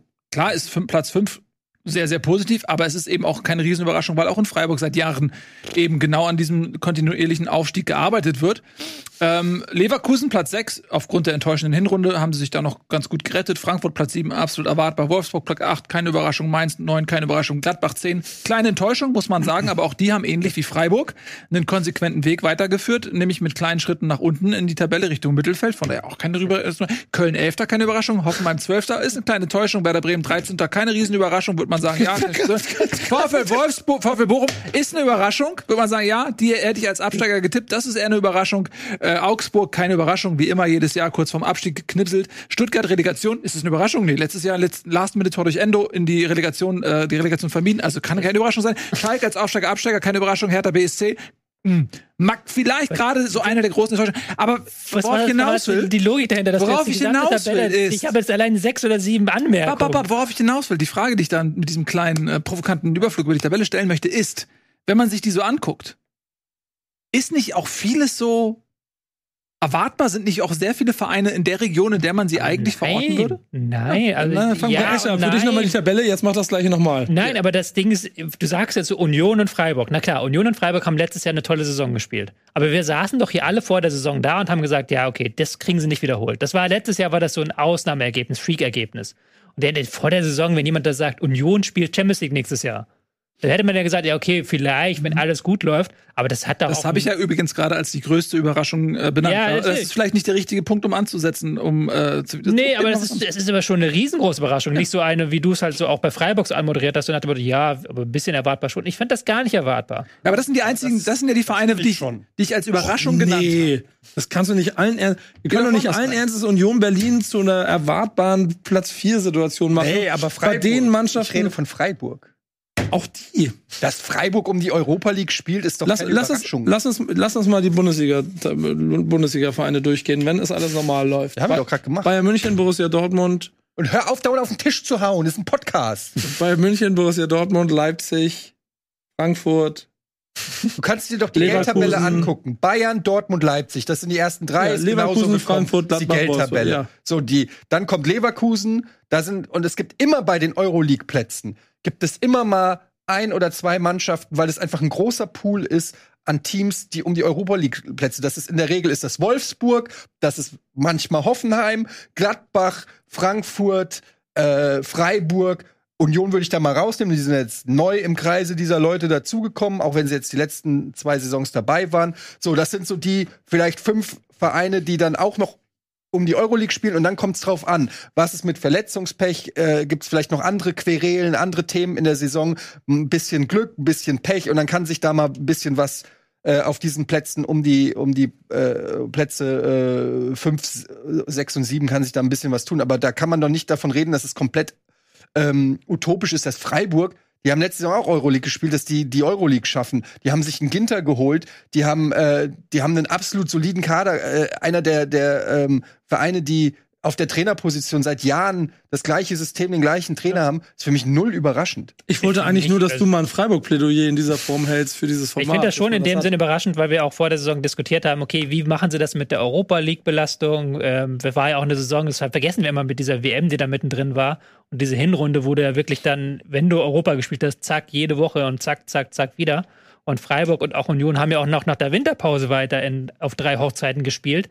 Und dass sie das so souverän wegstecken und auch dann in allen Wettbewerben Leistung zeigen, das hätte ich wirklich nicht erwartet. Wie viele also Spieler mussten die denn abstellen zur WM Union und Freiburg? Nicht viele, aber darum geht es ja nicht. Es geht jetzt um die Dreifachbelastung, ging es mir. Es ging ja, darum, aber die haben zumindest dann ja. äh, Pause gehabt. Wie viele Spieler musste aber auch Wolfsburg abstellen? Wie viele Spieler musste, ähm, ja gut, Leverkusen musste ein paar abstellen, aber auch hm. Frankfurt oder Mainz oder sowas, die haben ja auch nicht so viele Spieler abstellen müssen. Trotzdem haben sie ja über die gesamte Saison hinweg Leistung gezeigt. Und wie gesagt, ich hätte damit nicht gerechnet vor der Saison. Ich gebe das offen zu. Ich hatte gedacht, das war so ein, so ein Einjahreshoch und jetzt gehen die wieder auf Aber 8, 9, 10 zurück. können wir ja nichts. Ich kann das gerne mal ab, wir können das gerne mal angucken. Hab, niemand von uns hier hat das in irgendeiner Weise für realistisch erachtet vor der Saison. Niemand. Dass Union und Freiburg da oben stehen. Ja, Union nicht. Aber mal darüber hinaus. Jetzt, also ich habe ja gerade wirklich gesagt, Und also es war ja natürlich jetzt scherzhaft, aber ich habe ja gerade gesagt, Union ist die größte Überraschung in der Ja. Tabelle. Und das ist natürlich, lass mich doch mal jetzt bitte ausreden, meine ja, Güte. die Grafik Was ist denn heute los? Haben wir alle verler verlernt, uns ausreden zu lassen? Es ist ja nur noch eines Wort gefallen. Lass Du hast doch selber davon machen. angefangen, dass das hier ein Spielplatz ist heute. Ja. Du hast ja irgendwas von locker. Was ich von dir wollte ist, Ja. Dass der Escher mal so Wenn ich locker wie das- er kann und dann. wenn ich diese Tabelle so vorlese und sage, das ist die größte Überraschung, und dann gehst du so rein und sagst, das ist doch völliger Quatsch und gehst dabei ausgerechnet in das Team rein, wo ich sagte, das ist die größte Überraschung. Ich, ich würde mich ja freuen, aber- wenn du noch mal ein bisschen woanders wühlst. Mainz. Mainz auf Ja, neun. zum Beispiel. Mainz auf neun ist auch sowas. Mainz war, ist so ein klassischer Abstiegskandidat, wo wir auch alle gesagt haben vor der Saison, ey, die, mal gucken, ob die da wieder unten mitspielen. Vielleicht wird wieder reichen, aber dass sie dann noch bis kurz vor Schluss um Europa League mitspielen, das hat mich schon positiv beeindruckt. Auch bei Wolfsburg ist es normal, dass Wolfsburg Achter wird mit dem Etat, den sie haben, mit Nico Kovac als neuen Trainer. Muss das normal sein? Ist auch so eine kleine Enttäuschung, würde ich sagen. Auch jetzt, wenn man den Saisonverlauf betrachtet. Ähm, du bist so bist in so nonchalant über Hoffenheim rübergegangen, die wirklich mit der Ambition Europa in die Saison gestartet sind und gesagt haben, wir wollen jetzt mit diesem neuen Trainer Europa angreifen. Wir haben Sebastian Hoeneß entlassen, weil wir halt Europa wollen und die haben bis kurz, bis zwei Spieltage vor Schluss um den Abstieg mitgespielt. Also das ist schon eine massive Enttäuschung, wenn das, das ist halt nur ein kleines Dorf da, ein kleiner Dorfverein, so blöd das klingt. Aber wenn die halt ein größer Verein wären, dann würden wir sagen, ey, was ist denn da los bei denen? Ähm, Ähnliches auch ähm, mit Stuttgart. Weil Stuttgart ja auch vor der Saison, klar, die haben auch letzte Saison mit Klassenerhalt gespielt, aber wir haben ja auch gedacht, aber eigentlich ist diese Mannschaft doch zu mehr fähig und diese Saison kommen wieder neue äh, Kandidaten da rein in den Abstiegskampf und jetzt muss es doch endlich mal klappen. Und dann haben sie aber jetzt schon wieder Relegation. Ich glaube, das ist auch so jetzt eine Riesenenttäuschung, eine kleine Enttäuschung zumindest. Ja, ich finde, man muss jetzt aber auch nicht Stories kreieren, wo irgendwie keine sind. Ich finde diese Transfermarkt-Tabelle, ich weiß, es ist nur Transfermarkt, ist nicht verifiziert von PricewaterhouseCoopers, aber ist als, als äh, so eine Orientierung immer nicht schlecht. Da ist jetzt Wolfsburg äh, ein Platz schlechter als in der Geldtabelle. Ich finde, dass das, ja, das ist ein Indikator, auch TSG Hoffenheim ist ein Mittelfeldverein in der Geldtabelle. Du musst ja gucken, was, äh, musst ja die realistischen? Sachen ansehen, nicht was ein Verein sich wünscht, sondern musst ja wirklich gucken, wo wir als objektive Leute, wir müssen ja nicht die Wünsche von irgendwelchen Vereinen schönreden, sondern wir müssen ja gucken, was bietet der Kader, vor allen Dingen auch im Vergleich zu den anderen Kadern. Weil du kannst ja einen geilen Kader haben, aber wenn 17 Vereine einen geileren Kader haben, bist du halt trotzdem 18. Das Problem ist halt bei den Transfermarktdaten, dass die natürlich auch am Erfolg gekoppelt sind. Wenn ein Verein natürlich. Ja, aber sie stimmen schon ungefähr. Ja, aber sie werden ja dann natürlich auch im Nachhinein gemacht und wenn dann in Freiburg eben auf fünf ist, dann werden dann werten die Leute von Transfermarkt, was ja auch nur User wie wir, wir sind, wir werten dann Das die Leute auf. Schwarmintelligenz. Das Schwarmintelligenz. Ja, Ja, aber das ist nicht so das, schlecht. wenn du halt so, so argumentieren willst, dann müsstest du mit den Personaletats. der Also ich finde das immer lustig, dass du immer so, man sagt was und äh, man, man, ich mach schon drei Sternchen und Disclaimer dran. Ja, aber ich und meine- die klammerst du dann auf. Nein, aber ich ich habe gesagt, nein, das ist nicht akkurat. Ich habe noch den PricewaterhouseCoopers Joke gemacht. Nein, aber, Aber als Orientierung für die Stärke als- taugt es. Da willst du mir sagen, dass diese nee. Tabelle bei Transfermarkt überhaupt keine Aussagekraft hat über die Kaderstärke. Das ist Quatsch. Dafür ist sie jedes Jahr relativ ich bin kein akkurat. großer Fan von den, den, weil natürlich, weil sie natürlich im Nachhinein immer angepasst werden Nicht an dem, was, was passiert ist. Das Und ist natürlich, aber was natürlich der, die Spannende ist, ist natürlich der Personaletat. Weil das ist ja das, womit die Teams arbeiten könnten, wenn sie es gut machen würden. Ja, und der ist nicht so weit weg von der Transfermarkt. Der, bei dem ist halt schon in Union, wenn du, wir haben jetzt nur die Daten gerade bekommen für die, vergangene Saison, aber da ist eine Union halt in der Ja, zweiten da sind wir wieder bei der Überraschung. Ich rede aber nicht Ja. von, ich habe bewusst nicht von Union, dem Und einen Überraschungsverein. Freiburg ist genauso da ich habe 10, ich hab, 11, ich 12, hab ja. Wolfsburg gesagt, ich habe Ja. Hoffenheim gesagt, wo du gerade gesagt hast, dass das für dich krasse Enttäuschungen sind. Ich habe Nee. gesagt, die sind gemäß ihres ihrer ihres Etats und ihrer ihrer Geldsituation sind sie ein bis zwei Plätze weit weg. Zeig mir den Etat von Wolfsburg und sag mir, dass, dass es nicht sieben Etage Ich bin mir nicht sicher, wo die jetzt sind, aber die sind, da gibt's aber, die sind in, auf fünf oder sechs beim Etat. Die sind auf jeden Fall vom Etat her Die sind besser auf eigentlich. Ich würde ganz gerne mal ganz kurz, weil wir die Und in Tabelle, der Tabelle sind sie auf acht. Zuschauer nicht, exakt das, was ich gerade gesagt habe. weil die Zuschauer, äh, wir können das nicht einblenden, diese Etat- Etat-Tabelle, und wir können die jetzt ja alle sehen, aber die Leute draußen nicht. Deswegen Mhm. lass uns die einmal ganz kurz durchgehen. Bayern, Dortmund, Leipzig sind äh, auf dem Platz, auf dem sie auch im Etat sind. Es gibt nämlich quasi eine Differenz zwischen tatsächlichem Tabellenplatz und Etat-Tabellenplatz und den kann man ja beziffern mit plus 1, 2, 3 oder minus 1, 2, 3 und dann sieht man auf einen Blick relativ schnell, wer weicht denn sehr deutlich ab. Äh, Und dann haben wir die größte Abweichung mit plus 6, also sechs Plätze besser in der realen Tabelle als in der Etat-Tabelle. Und das ist wenig überraschend. Union Berlin, die haben also eine plus 6. Das zweite ist Mainz mit einer plus 4. Ja? Ähm, also Mainz ähm, ist ein 13. in der Etattabelle und in der realen Tabelle sind sie Vierter. So, das sind die. Neunter mit. Äh, Neunter, Entschuldigung. Mhm. Das sind die größten Abweichungen äh, zusammen mit Bochum, die ähm, in der Tabelle ähm, quasi jetzt äh, 14. sind und letzter in der Etattabelle, also auch eine Plus 4. So, ähm, dann haben wir noch ein, zwei Mannschaften mit Plus 3, also Bremen und Köln. Und Freiburg tatsächlich auch mit Plus 3, ein großer Ausreißer. Und in der Negativsituation haben wir den äh, schlimmsten Fall ähm, bei Gladbach minus 4, bei Augsburg minus 4 und bei Stuttgart tatsächlich minus 4 und Hertha sogar nur minus 3, was äh, fast schon ein bisschen überraschend ist. Aber es ist die Marktwerttabelle und da sind wir bei dem Punkt, was du gerade gesagt hast. Marktwerte werden natürlich angepasst. Das heißt, wenn eine Mannschaft erfolgreich ist, Spieler dementsprechend auch gut performen, steigt der Marktwert. Wenn eine Mannschaft wie jetzt Berlin Genau. kann sich, kann sich für 80 Millionen Spieler holen, wenn die nicht performen, werden sie runtergestuft. Das hat dann nicht unbedingt was damit zu tun, wie viel hat ein Verein ausgegeben. Genau, Berlin ist ja das beste Beispiel dafür. Hertha ist ein Verein, der halt in den letzten Jahren Spieler gekauft, die dann eben auf dem Platz nicht performt haben. Natürlich geht dann deren Marktwert runter, aber die sind ja trotzdem immer noch teurer. Und du kannst ja dann die Frage stellen, weil, was hätten sie mit dem Geld anstellen können, wenn sie dafür eben Spieler gekauft hätten, die das Geld wert wären? Dann wäre natürlich auch der Wert des Vereins. Ich gucke gerade hier beim Personalaufwand in, das sind natürlich immer die Daten, die sind so ein bisschen im Nachhinein weg, aber dann, die sind jetzt zweite Liga und die haben einen Personalaufwand, der ist jenseits von gut und böse, Personalaufwand von knapp 100 Millionen hatten sie. Und das ist auf einem Niveau mit, Okay, bin TV. das ist knapp, das ist äh, 30 Millionen hinter Eintracht Frankfurt, das ist vor Köln, das ist ähm, auf einem Niveau mit Borussia Mönchengladbach. So. Äh, Und mit, ja, das ist natürlich dann schon wieder jenseits von Gut und Böse, klar, wenn du dann damit absteigst. Aber das ist ja jetzt auch egal. Ähm, ich glaube, da können wir jetzt nämlich auch die Grafik, die ich vorhin einblenden wollte. Wir sind uns ja alle eigentlich einig, deswegen ist es unnötig, dass wir uns streiten. Wir haben alle dasselbe bei der Überraschung der Saison gewählt. Dip, dip, dip, dip, dip. Und das ist verdient. So, und äh, natürlich haben wir jetzt auch so ein bisschen diskutiert, um auch mal so ein bisschen Feuer reinzubringen, weil mir das viel zu wenig unterbrochen wurde äh, irgendwie im Laufe der Sendung. Aber da sind wir uns jetzt mal einig und das Challenge Tolle ist, accepted. wir geben uns jetzt alle einen Punkt. Sommerpause. Punkte Alter. für alle. Union Berlin ist die Überraschung der Saison und da muss man auch nicht diskutieren, das haben sie sich verdient.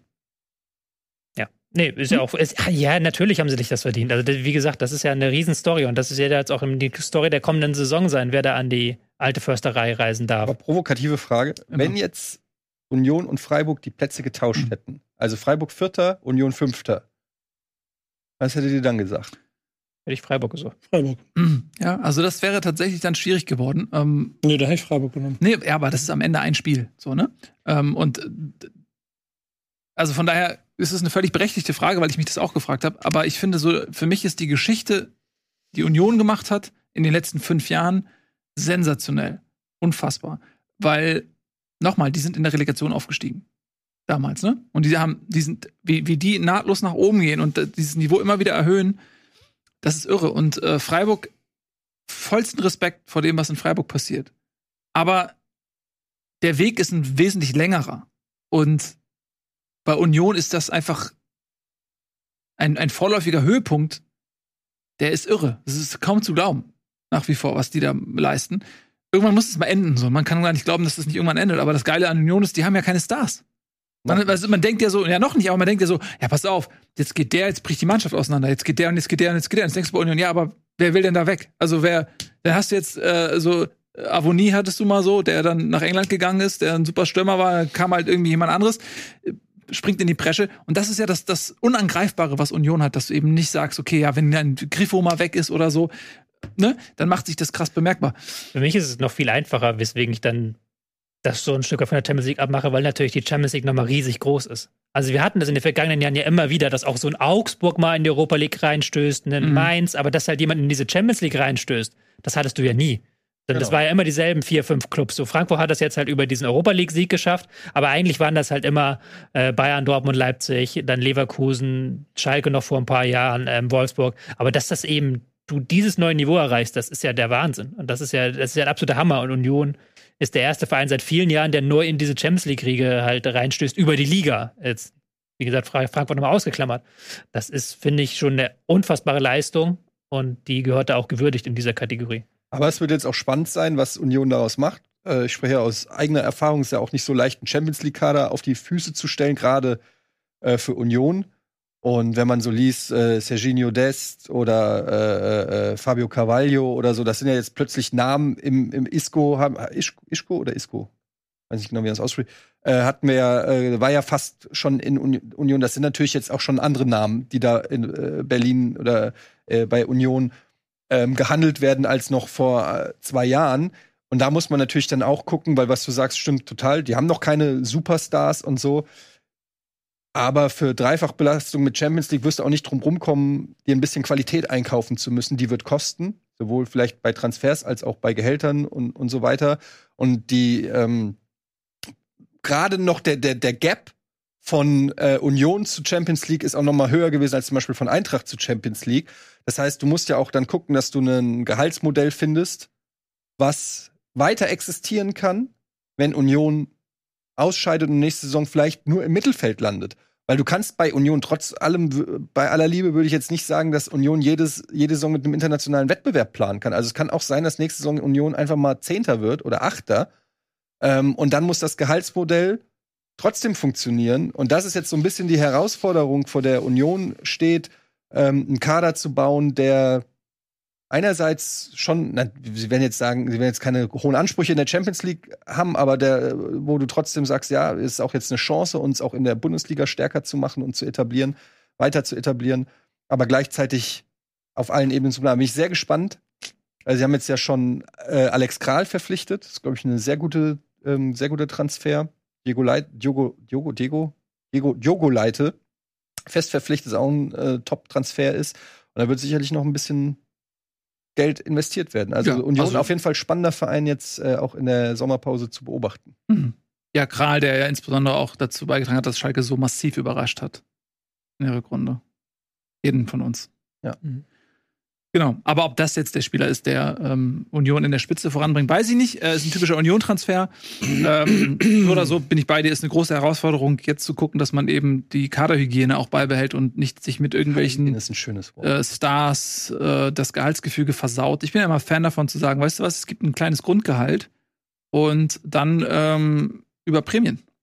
Je besser ihr seid, desto mehr Kohle verdient der Verein, desto mehr Kohle verdient ihr. So kann man es auch ein bisschen umgehen, dass man im Falle einer Erfolgslosigkeit auf einmal auf Gehaltskosten. Ja, die Frage, ob hängen bleibt. echte Stars drauf einlassen. Ja, aber dann sagen. Berlin gehen, warum müssen echte Stars, weißt du, warum muss Berlin jetzt einen Isco holen? Ich hätte, war überhaupt kein Fan von dem Transfer.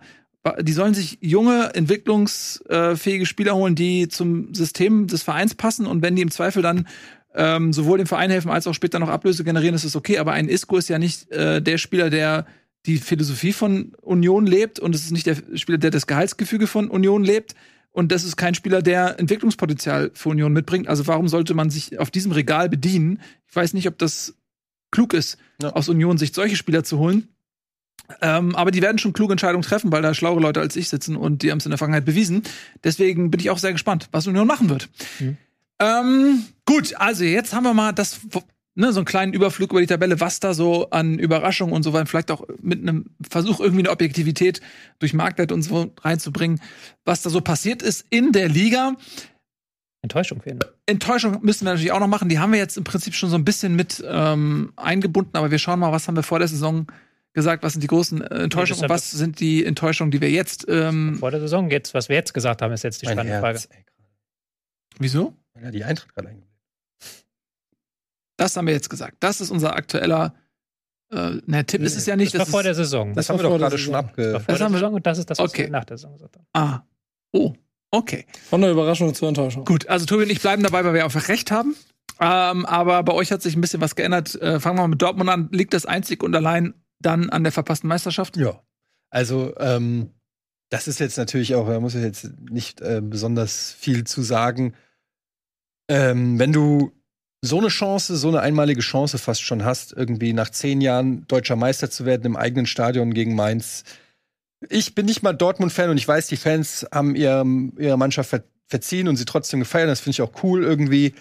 Aber ich komme nicht drum rum, als Außenstehender äh, dazu sagen, was für eine Enttäuschung. Es ist einfach die, ähm, ähm, das ist einfach so eine unfassbare Chance gewesen, Meister zu werden. Ich habe das, ich habe schon die Fotos davor ähm, äh, gesehen, wie die Fans sich überall in Dortmund schon versammelt haben und die sozusagen schon die Flaschen und die Feuerwerke waren ready, die, die Wagen, die Straßen waren abgesperrt. Es war einfach alles angerichtet. Das ist so wie du, du deckst den Tisch, du lädst deine besten Kumpels ein, du kochst für die, du hast richtig geile Schnitzel oder weiß ich nicht. Dann stirbst du einfach. Ja, und dann stirbst du. Oder alle deine Freunde sterben und kommen nicht. Und du sitzt da und du denkst dir, ja, ist natürlich traurig, dass meine Freunde gestorben sind, aber was mache ich mit den Schnitzeln? Ja. So, und das ist so eine Situation gewesen, äh, die ist jetzt natürlich, ähm, du kannst es so und so interpretieren, du kannst sagen, immerhin waren sie so, äh, dass sie Bayern am Rande der Niederlage sozusagen hatten. Das kannst du auch natürlich als einen gewissen Erfolg werten. Aber wenn du am Ende nur noch den Finishing Blow brauchst und den nicht machst, komme ich nicht drum rum. Als Außenstehender, ich bin kein BVB-Fan, ich muss nicht der Mannschaft irgendwelche äh, Sachen ausstellen. Also ich kann einfach als externer Fan äh, oder als externer Beobachter kann ich einfach sagen, meine Güte, Dortmund, was ist los mit euch? Das gibt's doch gar nicht! Ja, verstehe ich. Ist am Ende dann wirklich eine große Enttäuschung, äh, die so natürlich überschattet, dass es ja eigentlich keine schlechte Saison war von Borussia Dortmund. Ähm, von daher muss man so ein bisschen unterscheiden zwischen der gesamten Saison und zwischen diesem einen Ereignis, nämlich dem 2 zu 2 gegen Mainz 05. Genau, und wenn man das ausklammert, wenn man diese Riesenenttäuschung der nicht gewonnenen Meisterschaft ausklammert, finde ich, hat äh, Dortmund ähm, gerade auch in der Rückrunde, es gab so, glaube ich, wann war das, ich weiß nicht mehr, wann das genau war, es gab so in der, im mittleren Teil mal so einen leichten Durchhänger und da haben sie sich gut berappelt. Und ähm, du hast es ja auch schon gesagt, äh, Malen, äh, Adeyemi, wie heißt, äh, und so gute, gute Saison dann noch gespielt. Viele, äh, viele Spieler, ähm, auch unter Terzic, finde ich, noch mal einen nächsten Schritt gemacht, äh, sich noch mal weiterentwickelt und haben auch ein gutes Fundament für die nächste Saison, auch wenn ein, Bellingham geht.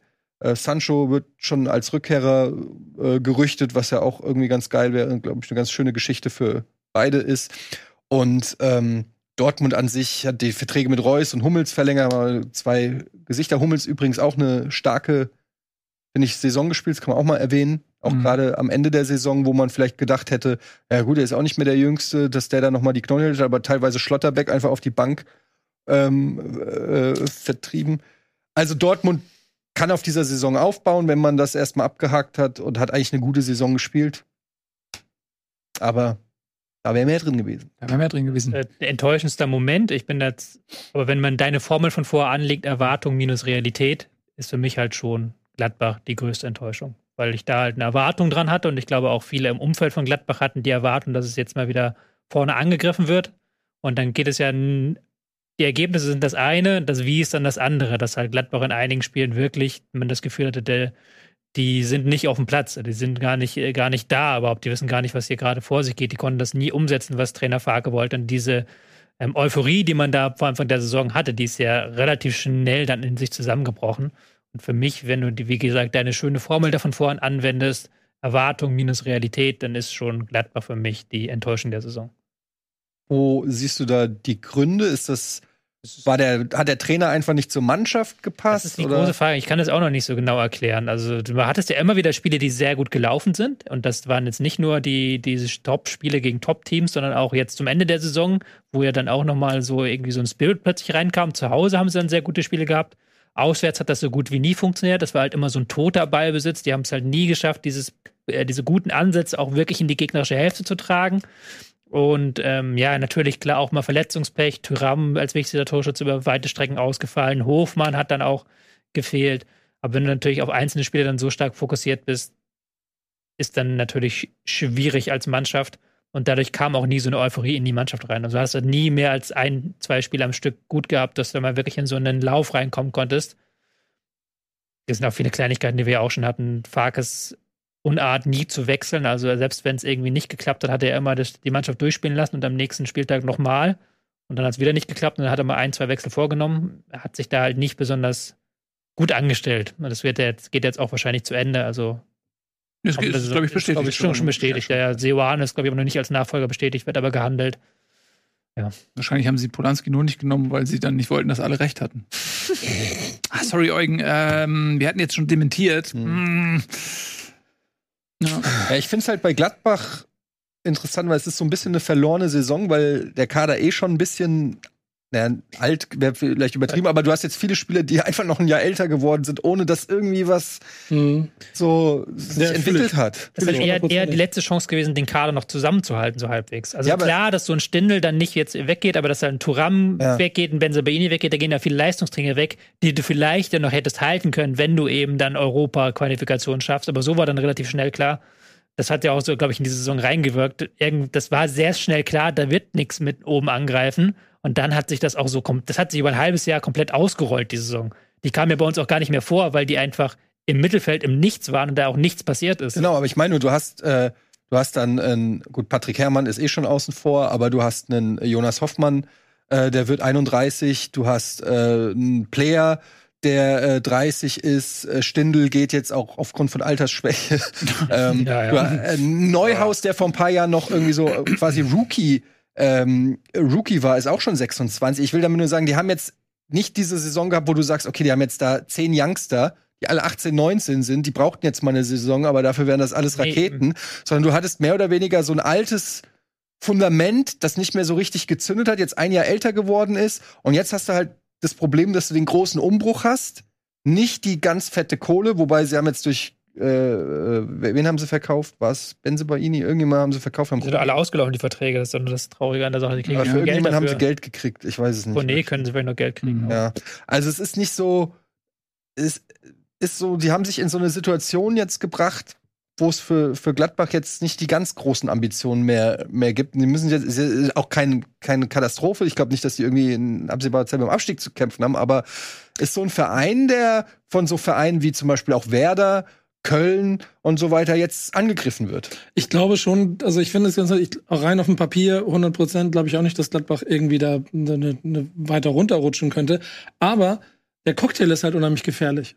So, denn das, was jetzt in dieser Saison passiert ist, angefangen dabei, dass du in die Saison gehst mit, wie du schon gesagt hast, der Hoffnung, den Kader vielleicht doch noch halten zu können und irgendwie was daraus zu bauen, aber dann im Prinzip relativ schnell die Bestätigung bekommen, dass weder das Umfeld noch der Kader selber richtig Interesse daran haben, hier gemeinsam etwas weiterzubauen. Das musst du eigentlich, wenn du in der verantwortlichen Position für den Verein bist, vorher sehen. Das heißt, du hast jetzt das Dilemma, dass du äh, auslaufende Verträge hast, keine Transfers, zu- keine, keine Transfereinnahmen haben kannst an der Stelle, musst im Prinzip komplett neu umstellen, musst eine neue DNA schaffen, musst einen neuen Trainer einsetzen. Und dann wiederum ist Hoffenheim das schönste Beispiel einer Mannschaft, die sich nicht damit beschäftigt, dass es hinten im Keller mittlerweile ja fünf, sechs, sieben Mannschaften gibt, die nichts anderes machen, als von Spieltag 1 bis 34 um den Klassenerhalt zu kämpfen. Wenn du da reinrutscht, also ich sage nicht, dass es passiert, aber wenn du da reinrutscht, dann kannst du auf jeden Fall eine richtig schöne Dingen, Saison haben. Weil viele anderen jetzt auch einen Vorsprung haben. So ein Leverkusen, die jetzt unter Alonso jetzt so ein Fundament haben. Ähm, Wolfsburg hat ja jetzt auch eine ganze Saison mal mit einem Trainer gemacht. Ja. Geht jetzt mal eine zweite Saison mit demselben Trainer. Also auch da die Chance, auf einem Fundament aufzubauen. Hoffenheim hat jetzt auch eine gute Rückrunde, hat sich auch gefangen. Auch in Stuttgart, da sind ja einige Teams darunter, die sich noch gefangen haben. Und gegen Gladbach jetzt wirklich neu anfangen muss. Also es wird ganz, ganz schwierig. Ich kommende Saison. äh, glaube auch, dass, Frank äh, dass Gladbach von einer Mammutaufgabe steht. Ähm, sie haben natürlich dann, muss man auch mal, das war sehr unglückliches Timing, kam Corona, dann sind die Einnahmen weggefallen. Fra- Ähm, Gladbach hat mit Transfereinnahmen kalkuliert, die sind ausgeblieben. Viele Verträge sind ausgelaufen. Stars gehen jetzt ohne Ablösesumme, die generiert wird. Sie müssen diese Lücken erstmal füllen. Und jetzt hängt, glaube ich, ganz viel davon ab, was in der Kaderplanung gemacht wird. Welche Transfers machen sie? Wenn sie es jetzt schaffen, junge, überraschende Spieler aus dem Hut zu zaubern, die ähm, zum einen sportlich durchstarten und zum anderen dann auch ein Marktwertpotenzial wieder in den Verein spülen, dann kann das auch wieder nach oben gehen. Aber es birgt eine riesige Gefahr, wenn jetzt ein paar Transfers schiefgehen, mh, dass sie wirklich dann von Vereinen, die bislang unter ihnen standen, überholt werden. Mh, Und dann muss Gladbach sich wirklich dauerhaft vielleicht auch mit kleineren Brötchen zufrieden geben. Also das ist eine ganz, ganz wichtige Saison, glaube ich, jetzt die nächste. Ähm, und wir werden sicherlich schlauer sein, wenn wir uns in einem Jahr hier wieder treffen. Äh, ich würde noch ganz kurz einmal zum Abschluss ähm, auf die Champions League zum, äh, zu sprechen kommen. Die findet nämlich jetzt ja auch am Wochenende statt. Äh, Dort trifft Manchester City auf Inter Mailand. Und Mm. das ist natürlich ein äh, Leckerbissen des Fußballs. Äh, Manchester City ist haushoher Favorit. Weiß nicht, ob wir in den letzten Jahren schon mal so eine klare Konstellation hatten, wo man sagen konnte, wirklich, okay, das ist ein haushoher Favorit. Manchester City ist vermutlich die beste Vereinsmannschaft der Welt. Spielen überragend, haben im FA Cup Finale jetzt 2 zu 1 dank zweier Gündogan-Tore gegen den Lokalrivalen von United gewonnen. Was glaubt ihr? Hat äh, Inter irgendwie eine Chance gegen Manu? Äh, Man City, Entschuldigung. Eine Chance haben sie auf jeden Fall. Also die Chance ist höher als 0%, würde ich zumindest sagen. Sie haben jetzt in, im ganzen Mai haben sie kein einziges, haben sie alle Spiele gewonnen, bis auf das eine gegen Napoli. Mhm. Also sie sind jetzt wirklich in einem richtigen Run. Sie sind rechtzeitig in Form gekommen, haben Mhm. jetzt wirklich eine sehr, sehr gute Rückrunde gespielt.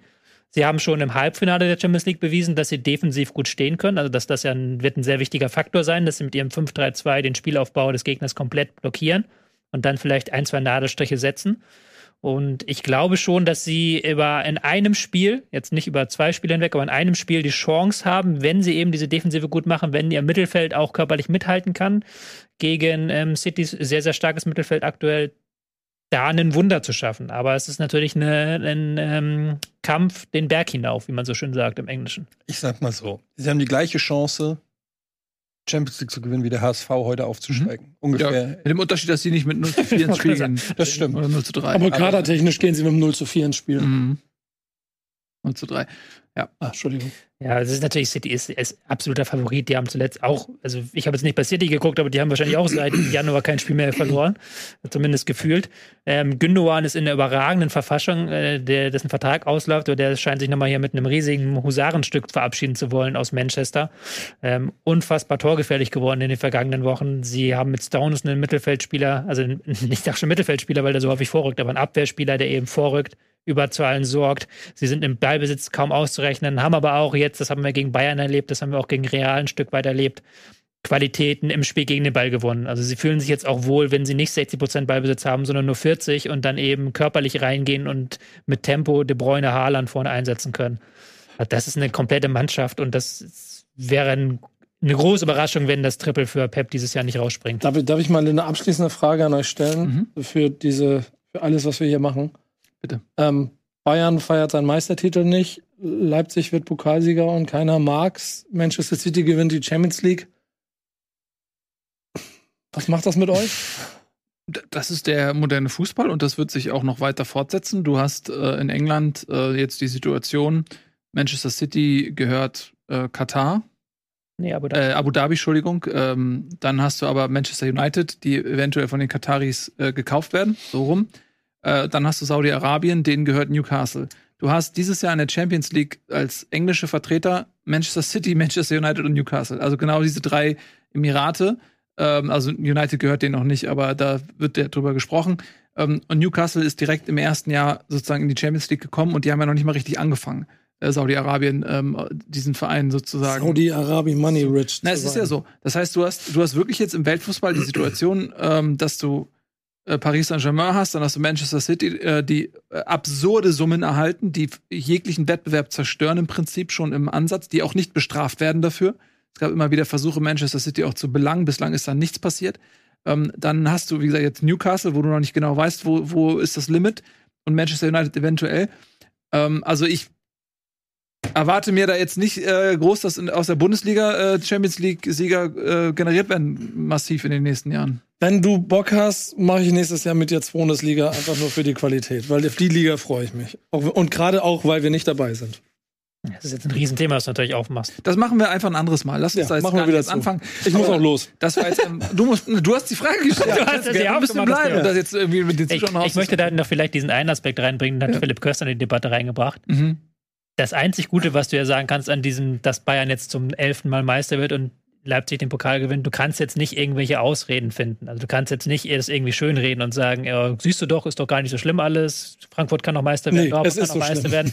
So, Bayern wird dann nächstes Jahr zwölfmal Meister, 13 Mal Meister, 14 Mal Meister. Das klingt dann halt anders, als wenn wir nächstes Jahr darüber sprechen, okay, sie haben jetzt wieder die Meisterschaft gewonnen. So, es ist dann schon eine ehrliche, ehrliches Ende der Saison. Und das ist auch mit dem City, wo sich ja nochmal eine ganz an, ich habe ja keine negativen Gefühle gegenüber Leipzig, aber sehr negative Gefühle gegenüber City. Das ist ja nochmal eine ganz andere Dimension an Geld, über das wir hier reden. So. Aber wir machen schon nächste Saison weiter, ne? Ich wollte es nur für Ja, meinen Kalender natürlich. Also wir, wir lieben ja den Fußball. Wir nicht Experte, aber Manchester City hat doch schon vor den Investoren in einer gewissen Weise existiert. Ja, Manchester City existiert seit 100 ja, genau, Jahren. aber, aber Red Bull Leipzig ist einfach ein reines Konstrukt.